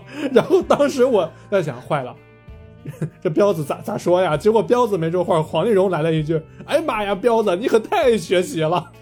”彪子说：“是用知识武装自己吗？”那段我。对，我说这个王想不但克彪子，他还克丽茹。丽茹两次出轨都是被王想撞见的。哎，对对对对。我说丽如如果对彪子完全没有感情的话，我觉得也是不准确的。因为我是从什么点看到丽如对彪子还是有感情的？就是彪子死了之后，他那个尸体躺在那儿，丽茹拿了一个热毛巾，他说：“呃，给别人给别人擦不放心，我要亲自给他这个手这个。”呃，入夜收拾，然后他把热毛巾投完之后，他先放在自己的脸上感受了一下温度。你要知道，一个尸尸体他是感受不到温度的，但是在在例如当时的眼里，就感觉彪子还没有死，然后他要先试试温度，然后再去给彪子擦脸。就是我不管他之前有没有真的爱过彪子，但是在那一刻，我觉得他对彪子肯定是有感情的，是带着一种。不舍的，嗯，对，也也是哈。他怎么多都多少年夫妻了，还是有感情的。而且，彪子为什么娶她，他自他自己心里面也知道。他他那时候，他那时候怎么对彪子的？那彪子，那他自己心里面也门清，对吧？嗯，就是你欺负就欺负人彪嘛。哎呀，哎，我还。我还是那句话，我要是彪子的话，我真的一暖瓶我就到了那厂长头上，那黄丽茹是肯定不会要的。但，哎，这其实里面的人吧，反正那个啥，那个桦林老年侦探团三个人太善了，就是太善良了。我我只能这么说，太善良了。嗯，这部剧就是揭示了一个非常现实的问题嘛，就是人不能太善良，人善被被人欺，马善被人骑吧。嗯嗯，我们然后这部剧其实，在很多方面，很多细节做的非常好。啊，刚才我们说的这个黄丽如的服装呀，还有这个沈墨的衣服呀，然后包括呃人物的一些呃物理化妆啊、道具啊之类的，然后我们就呃特别的特别让人眼前一亮的是，这部剧真的是还原了那个时整个一个大时代的一个很多细节、大环境。大环境就是那个工厂的那个环境，我因为我我小时候是在工厂长大的嘛，然后我们就是每天要穿过厂区去上学，然后所以那个厂子的记忆啊，然后包括那个集体的食堂、澡堂，然后那个时候呢，自行车经常被偷，就是自行车你不敢 随便，只要离开你的视线，过一会儿就没了。对对对对对对。然后这个厂咱们小的时候，咱们小的时候还经常有有这样的事儿呢。对，然后厂区的大院儿也是，然后呃，像他们那个化钢其实是很大的一个上有上万人的一个钢厂，他那个院子也是分好多家属院儿。那我们当时我小时候的院子好像就一两个不大，但是我小时候经常去他那个厂区大院里面找小朋友玩儿，然后我经常能看见他们的爸妈下了班之后都穿着那个工人的统一的制服，推着自行车回来，然后吃饭，然后所以那个记忆，呃，虽然我是九五后，但是。我小时候记忆还是蛮蛮像的，所以挺我觉得挺挺有触动的。嗯，这个其实小的时候，因为那个我妈那个时候在我们家那边的棉油厂，也是在我们家棉油厂那边当工人，她也是就是下班以后跟她那些厂里面的姐妹啥的，哎，推着自行车或者那个时候，因为我们家呃开饭店可能相对来说条件比较好，有的时候就是我呃。我爸会骑摩托来接他，或者后来就是那个时候，我爸给我妈买了一摩托，我妈下下班以后就跟着她那些，呃，那个小姐妹们，哎，和厂里面姐妹去玩啊，去干啥的，就我也经常去他们厂子里面，呃，去玩。那厂子里面也还有什么黄鼠狼什么的，反正。那你你最熟悉的应该是录像厅跟游戏厅啊。对，我正想说呢。我们那个就是在在我小的时候，我很多电影的时候都是在录像厅里面看的，啊，包括什么《倩女幽魂》呀等等，这些都是在录像厅里面看的。就像那个军哥他们开的那个录像厅，我小的时候确实我经常去。不过因为那个录像厅的，我又要说一句，那个录像厅和游戏厅的老板是一个老板，都和我爸认识，所以我基我基本上我去里面是畅通无阻的，也没有人敢欺负我。哎，你有没有发现军哥的录像厅那个盗版碟有点丧心病狂呀？一一边电影院正播着那个《泰坦尼克号》呢，然后他这边碟就出来。哎，而且，哎，而且你发现了吗？就是军哥的那个录像厅里头，就放录像厅那个门上面其实是贴着两张裸女的，但是那全程用方块马赛克都给 都给码住了，你看到了吗？就是考验设计师的能力到了，就是如何打马赛克，然后又感觉它好像是符合那个 场景的。对，其实一开始的时候，我原以为那个它是底下是糊的那个。半块那个那个就是那个不透明的那种玻璃纸，你知道吗？那后来我一看，好家伙，那怎么还飘呢？这一看，好家伙，马赛克。对，就是那时候的录像厅嘛，你也你也懂得对吧？这个晚上十点以后就开始放一些，嗯，就是，对，就是一到晚上的时候就会放一些不可描述的好东西。对，那除了这些，呃，大我们所熟悉的这个大时代下的一些环境呀什么的，然后，呃，他当时拍的是东北的秋天，导演他选的是秋天，但其实他们是在云南拍摄的，昆明，他们在昆明拍的，对对，他们在昆明拍的，昆明是个四季分明的一个地方嘛，然后导演就是他就是想要一个秋季，然后一个到处都是色彩缤纷的这样一个东北的一个形象，嗯，而且。很有，就是因为那个时候，你想一想，咱们在咱们小的时候，其实秋天还是秋天、冬天、春天、夏天都是有各自的味道的，它和现在不一样呀，嗯，对吧？整个剧里面它的这个环境调色什么的，基本就是往哎咱们记忆中的那个秋天去调整的，对，而且这种呃选在秋天，选在一个这样丰丰富的色彩的一个季节，然后就是更能突出这个剧它在阳光下的那种悲伤，就是在呃笑容下衬托下然的那种隐隐的那种痛。嗯，呃，这里面还有说到一个病痛啊，就是这个我其实也特别有感触，因为呃我家里人呢，你像我。我我大伯呀，然后我大姑呀，这些老一辈的人，他们以前都是厂子里的人，然后现在他们都已经到了花甲之年，呃，他们身上都多多少少都有病痛，都有一些老年病呀，然后一些呃一一些多多少少的病症，就是病痛这个，其实在剧里面，就是他们老了之后是体现的很很让人心痛的，呃，最明显的就是那个邢三儿啊啊，邢三儿。邢三儿被他们打的时候，发现挂了一个尿袋嘛？对啊，邢三儿说我已经有这个尿毒症，已经很长时间了。然后这个时候你就会发现，就是不管以前多不对付的人，在老了之后，然后这个病痛真的就变成了一种人际间的一个可以瞬间和解的这样一个特殊的情感纽带，一个调节剂，就对，就是这么一个感觉，因为。在他们那个在邢三儿在他们揍邢三儿的时候，邢三儿说自己挂的那个尿毒症，就是挂着那个尿袋在那哭的时候，其实那个时候对于邢三儿年轻时候的那个做的那些不耻的事情的演绎，其实还并不是那么多。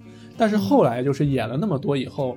你一看见年轻的邢三儿，你又是气得咬牙切齿。但是你又镜头一转，你转到二零一六年的时候，你再看邢三儿，就是去那个王想家说：“我决定把这些事都告诉你。”你在那个时候，你突然就是对这个人，你有点恨不起来了。你是觉得？我是说，这个导演包括剧组，他做的非常好的地方，就是这里面每一个角色都是丰满的，不管是什么样的好的、坏的，还是配角、主角。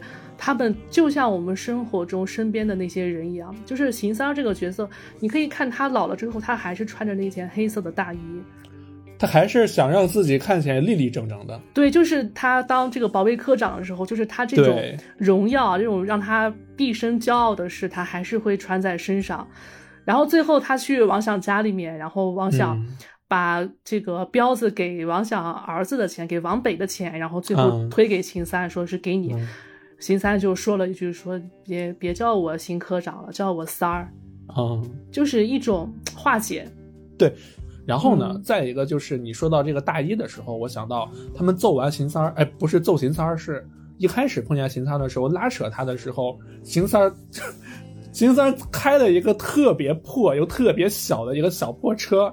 嗯，我姑且称之为老年车。对，老老年电动车。然后开过去，然后他又倒了回来，倒回来说：“看着啊，大衣扯了，等着啊。”我又走了。对对对，有点哭笑不得，你知道吗？这个人，就这里面所有的人，他们老了以后，其实呃身体也不好，对吧？这个王想也有这个职业病，他这个呃前列腺也不是很好，然后彪子也有病，然后这个马队也是故作。其实也是故作坚强，他也那么大岁数了，看着好像天天好像咋咋呼呼的那个啥，其实最后不也是中风了嘛？就是他们多多少少都是，最后都是要为了老，就人不怕死，但是怕老，他最后都是要因为老，然后去和解很多事情，就是这个是。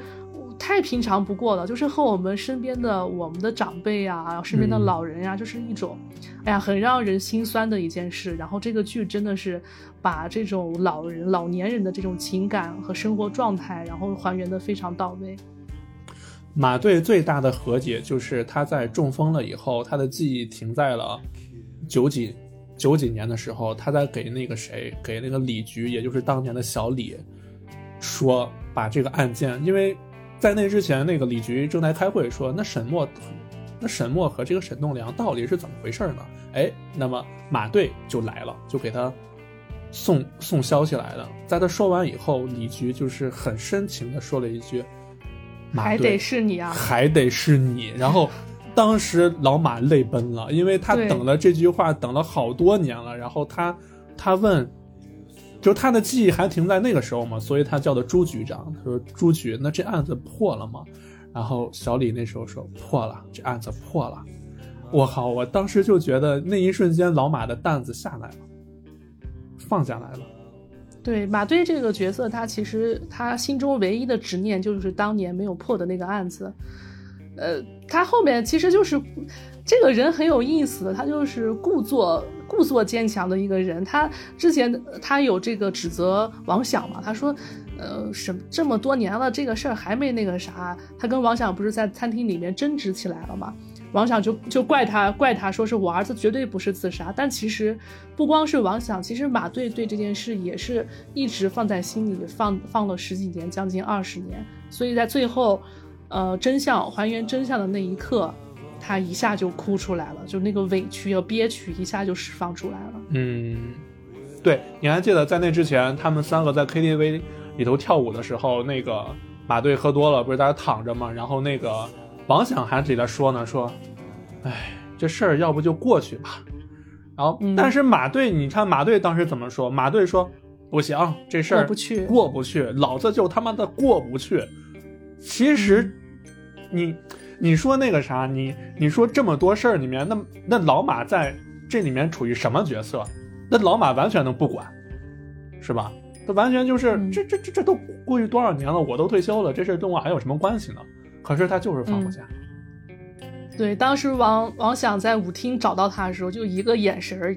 其实老马一看到他，王想来的那一刻，就知道王想要干嘛。也许这么多年，老马一直在等王翔找他。对，终于来找我。终于来了。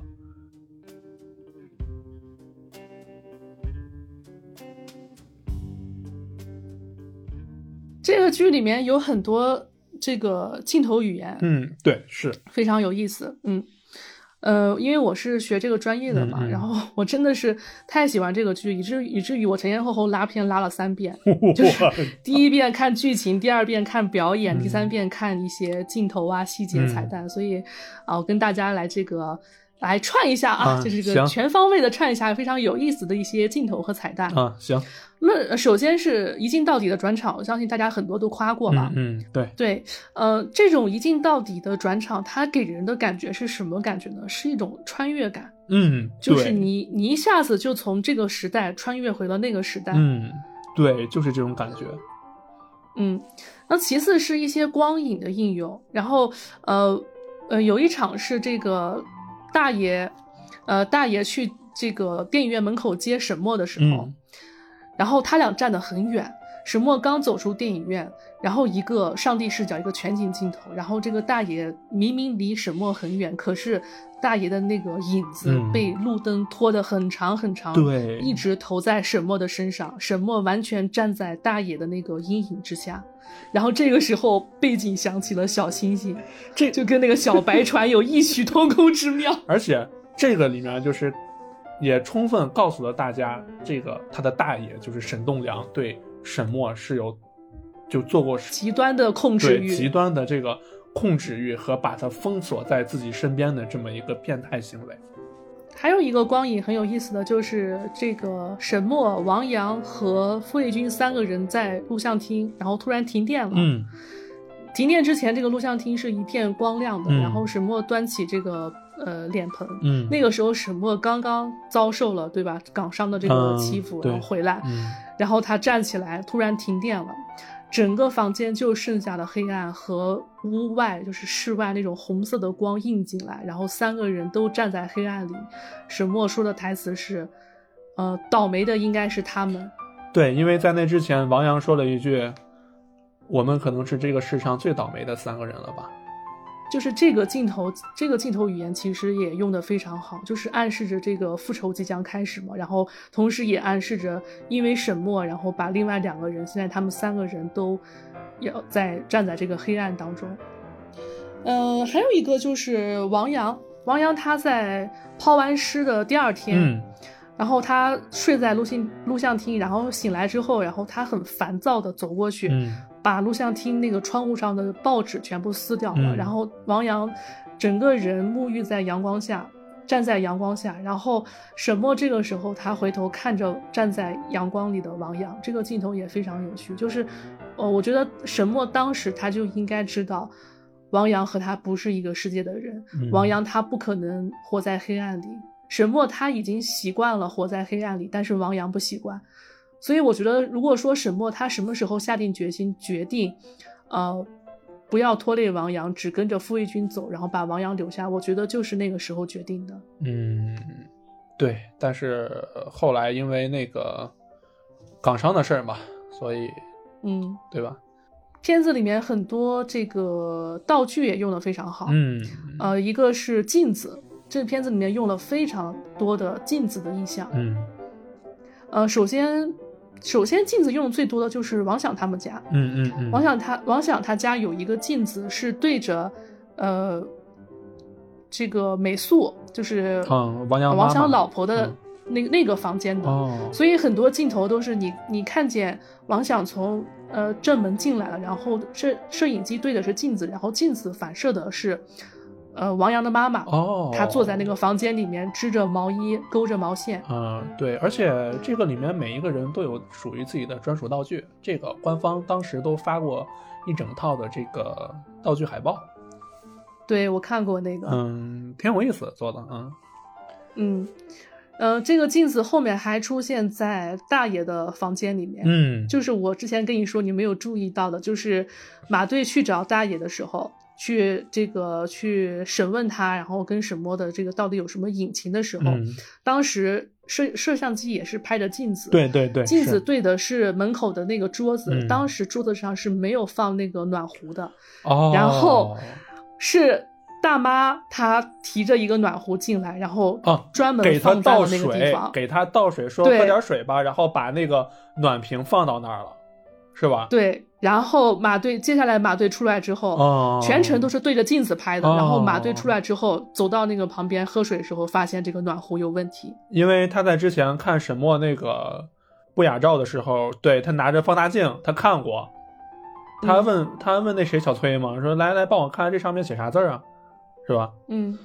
哎呀，所以就说为什么好多人说最后这个沈墨杀啊大娘的时候，大娘她那个脸上的表情是一种解脱，就不是特别对，是一种解脱，然后带着一点愧疚，好像没有特别没有特别惊恐，就是其实呃大娘在很很很很多年之前就已经做了一次赎罪的这样一个小小的一个举动，嗯，对，但这个举动确实也是破案的关键。呃，然后是这个剧里的很多彩蛋也非常有意思。来吧，你先说这个马大帅和隐秘的角落彩蛋吧，非常联动，梦幻联动。呃，马大帅，首先马大帅我看的不多，这个我就不好说了。但是隐秘的角落那个特别逗，那个 蹲着怎么怎么样？是厂长，厂长在医院的时候，然后呃对王想说，是呃你你还不好意思，你还不好意思，更何况那个躲在隐秘的角落里瑟瑟发抖的犯罪分子。然后那个在警局里，彪子跟王想被那个赌博机，然后被抓到警局的时候，旁边还蹲了一个人，大家特别的眼熟啊。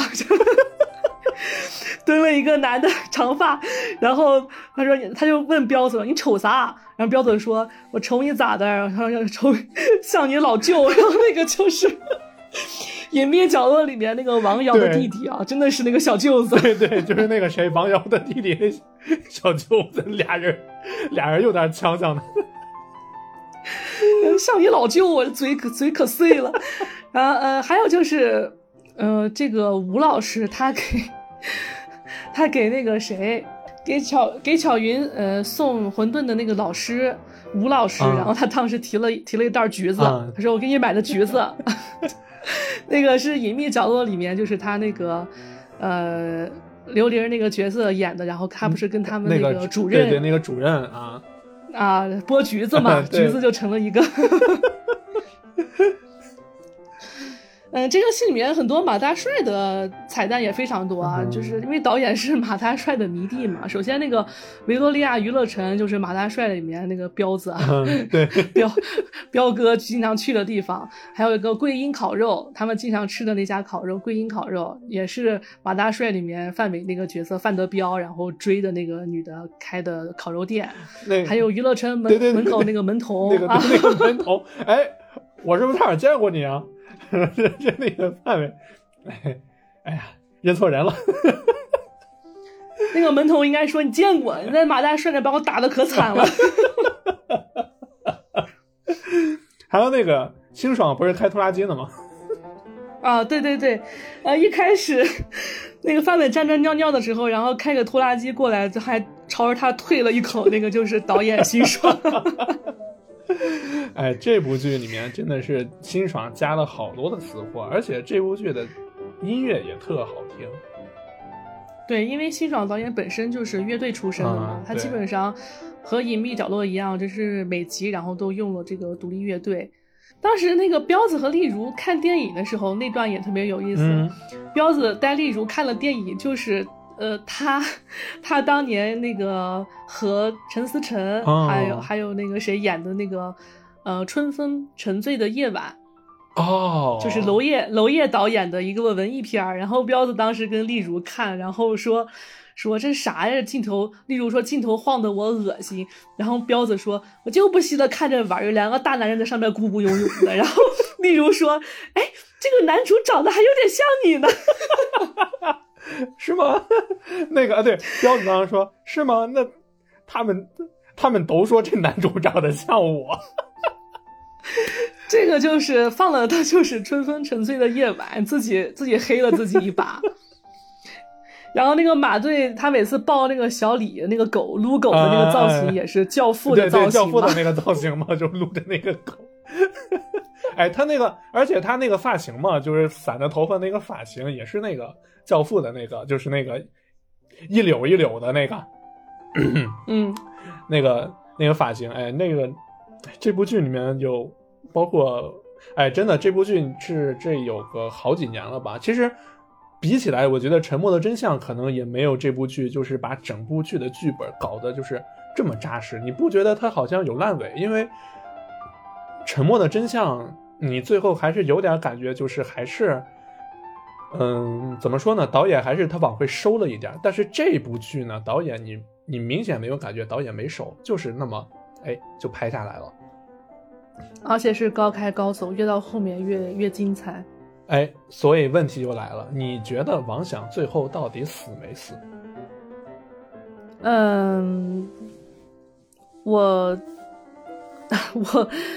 我内心不愿意承认，但是我我觉得这个客观的话，应该他可能应该不在了，但是我内心真的不愿意承认。我觉得所有的好人都没有好报，都没有一个幸福美满的结局，我真的是不想承认这个事实。这也是清爽导演惯用的一个手法。其实当时那个隐秘的角落，虽然说最后的时候那个大家都说呃烂尾了，烂尾了怎么怎么样，但还是留了很多的这个开放式结局，还有开放式的这个呃桥段让。让观众们自己去猜，自己去琢磨。我觉得这是对我再说，我再说最后一个，我再说最后一个一个彩蛋啊，就是我觉得蛮有意思的，就是呃，沈墨在过生日的时候，然后他找了傅卫军，然后还有王阳，哦，不是不是傅卫军和那个哦对，王阳他们一块过生日，然后他们吹蜡烛，然后吹蜡烛前，沈墨许的愿望是希望我们三个都能长命百岁，但是他吹蜡烛的时候，蜡烛没有被吹灭。哦，我没注意到，就是一个一个命运的一个，哎，一个手法吧，就是呃象征了三个人的命运都不最后结局都不是很好。隋东后来剧里面没交代，不过我后来查了一下，然后演隋东的演员，那演员在那个微博上给大伙说了，就是隋东后来当时不是打完架以后，隋东不是送医院去了吗？隋东后来没死，隋东后来那个老婆孩子热炕头，然后在那个桦林开了家那个。开了家啥店来着？然后就那么烧烤，就在录像厅门口摆摊开烧开烧烤。哎，对对对，然后就是平平凡凡的生活下去了。我觉得，嗯，挺好，也算是一个好的结局吧。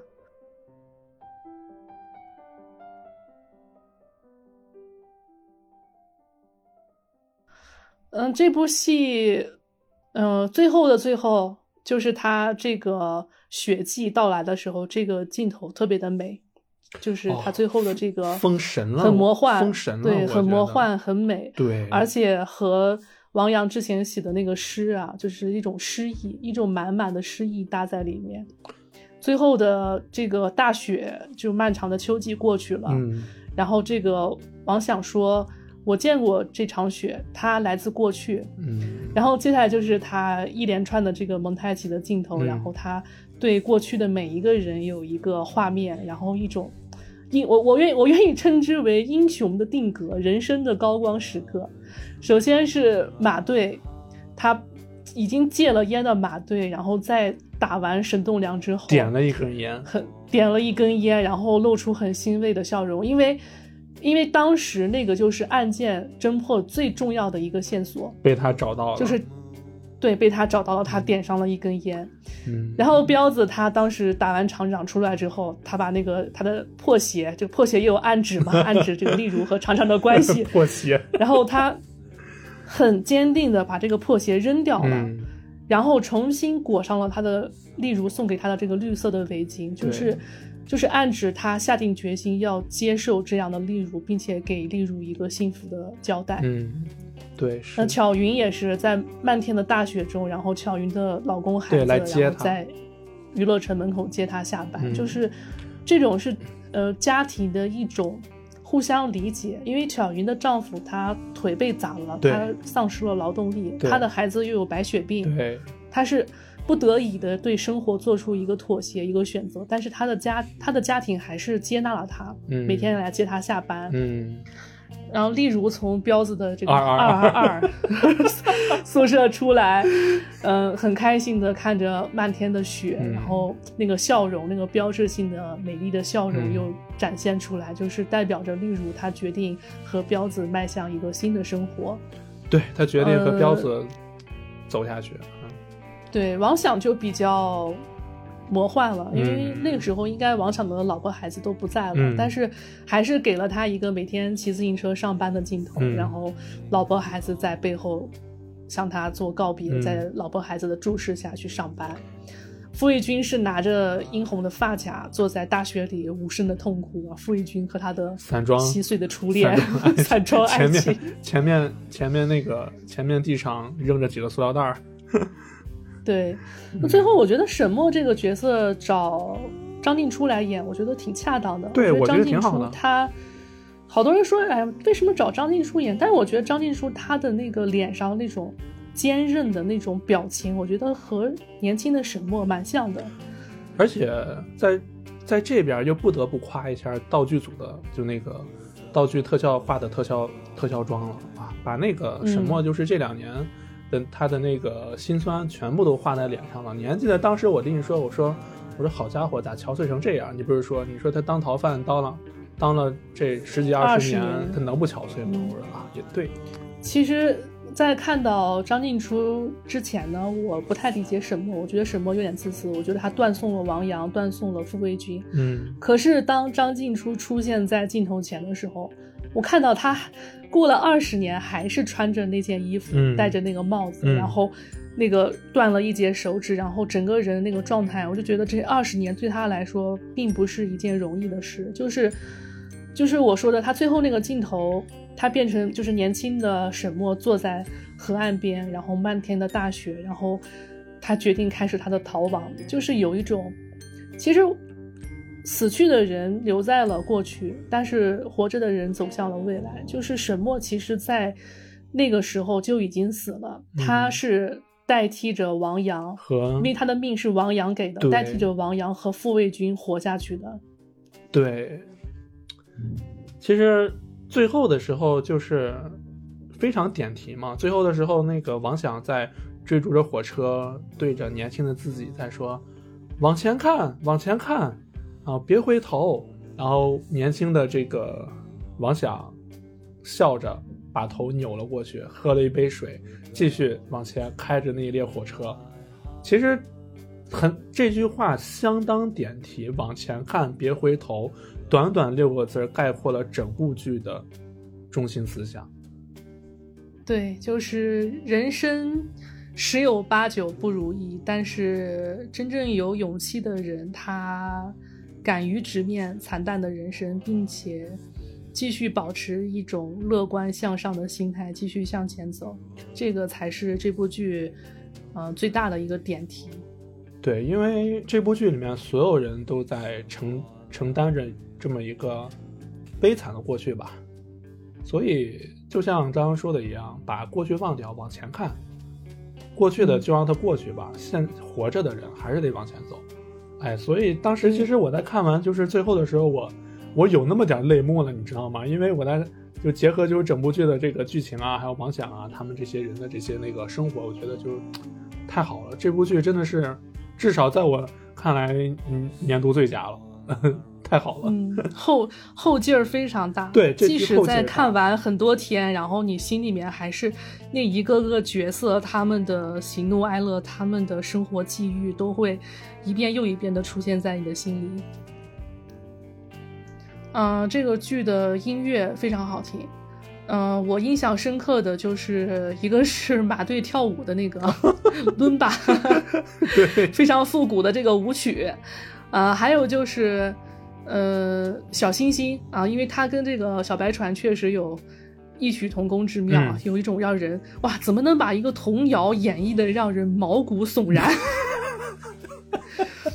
然后最后最后的最后一集的时候，嗯，在王想的这个他整个这个诗，他写的这个诗里面，然后想起了。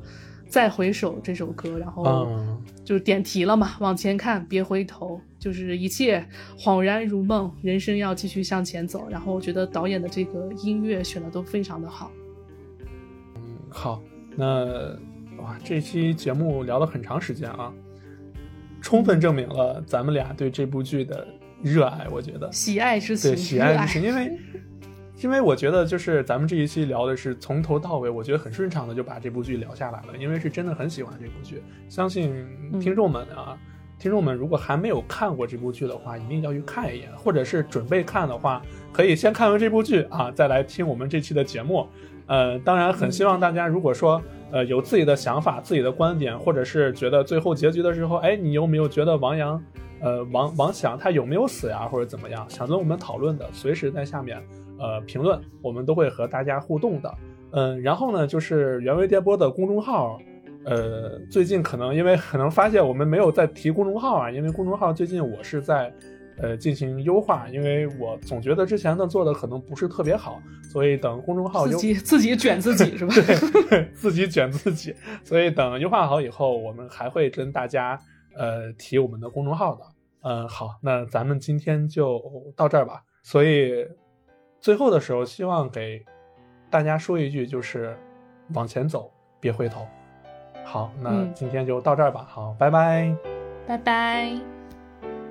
再回首，云这段归途。再回首，荆棘密布，今夜不会再有。难舍的旧梦，曾经与你有的梦，今后要向谁诉说？再回首，背影已远走。再回首，泪眼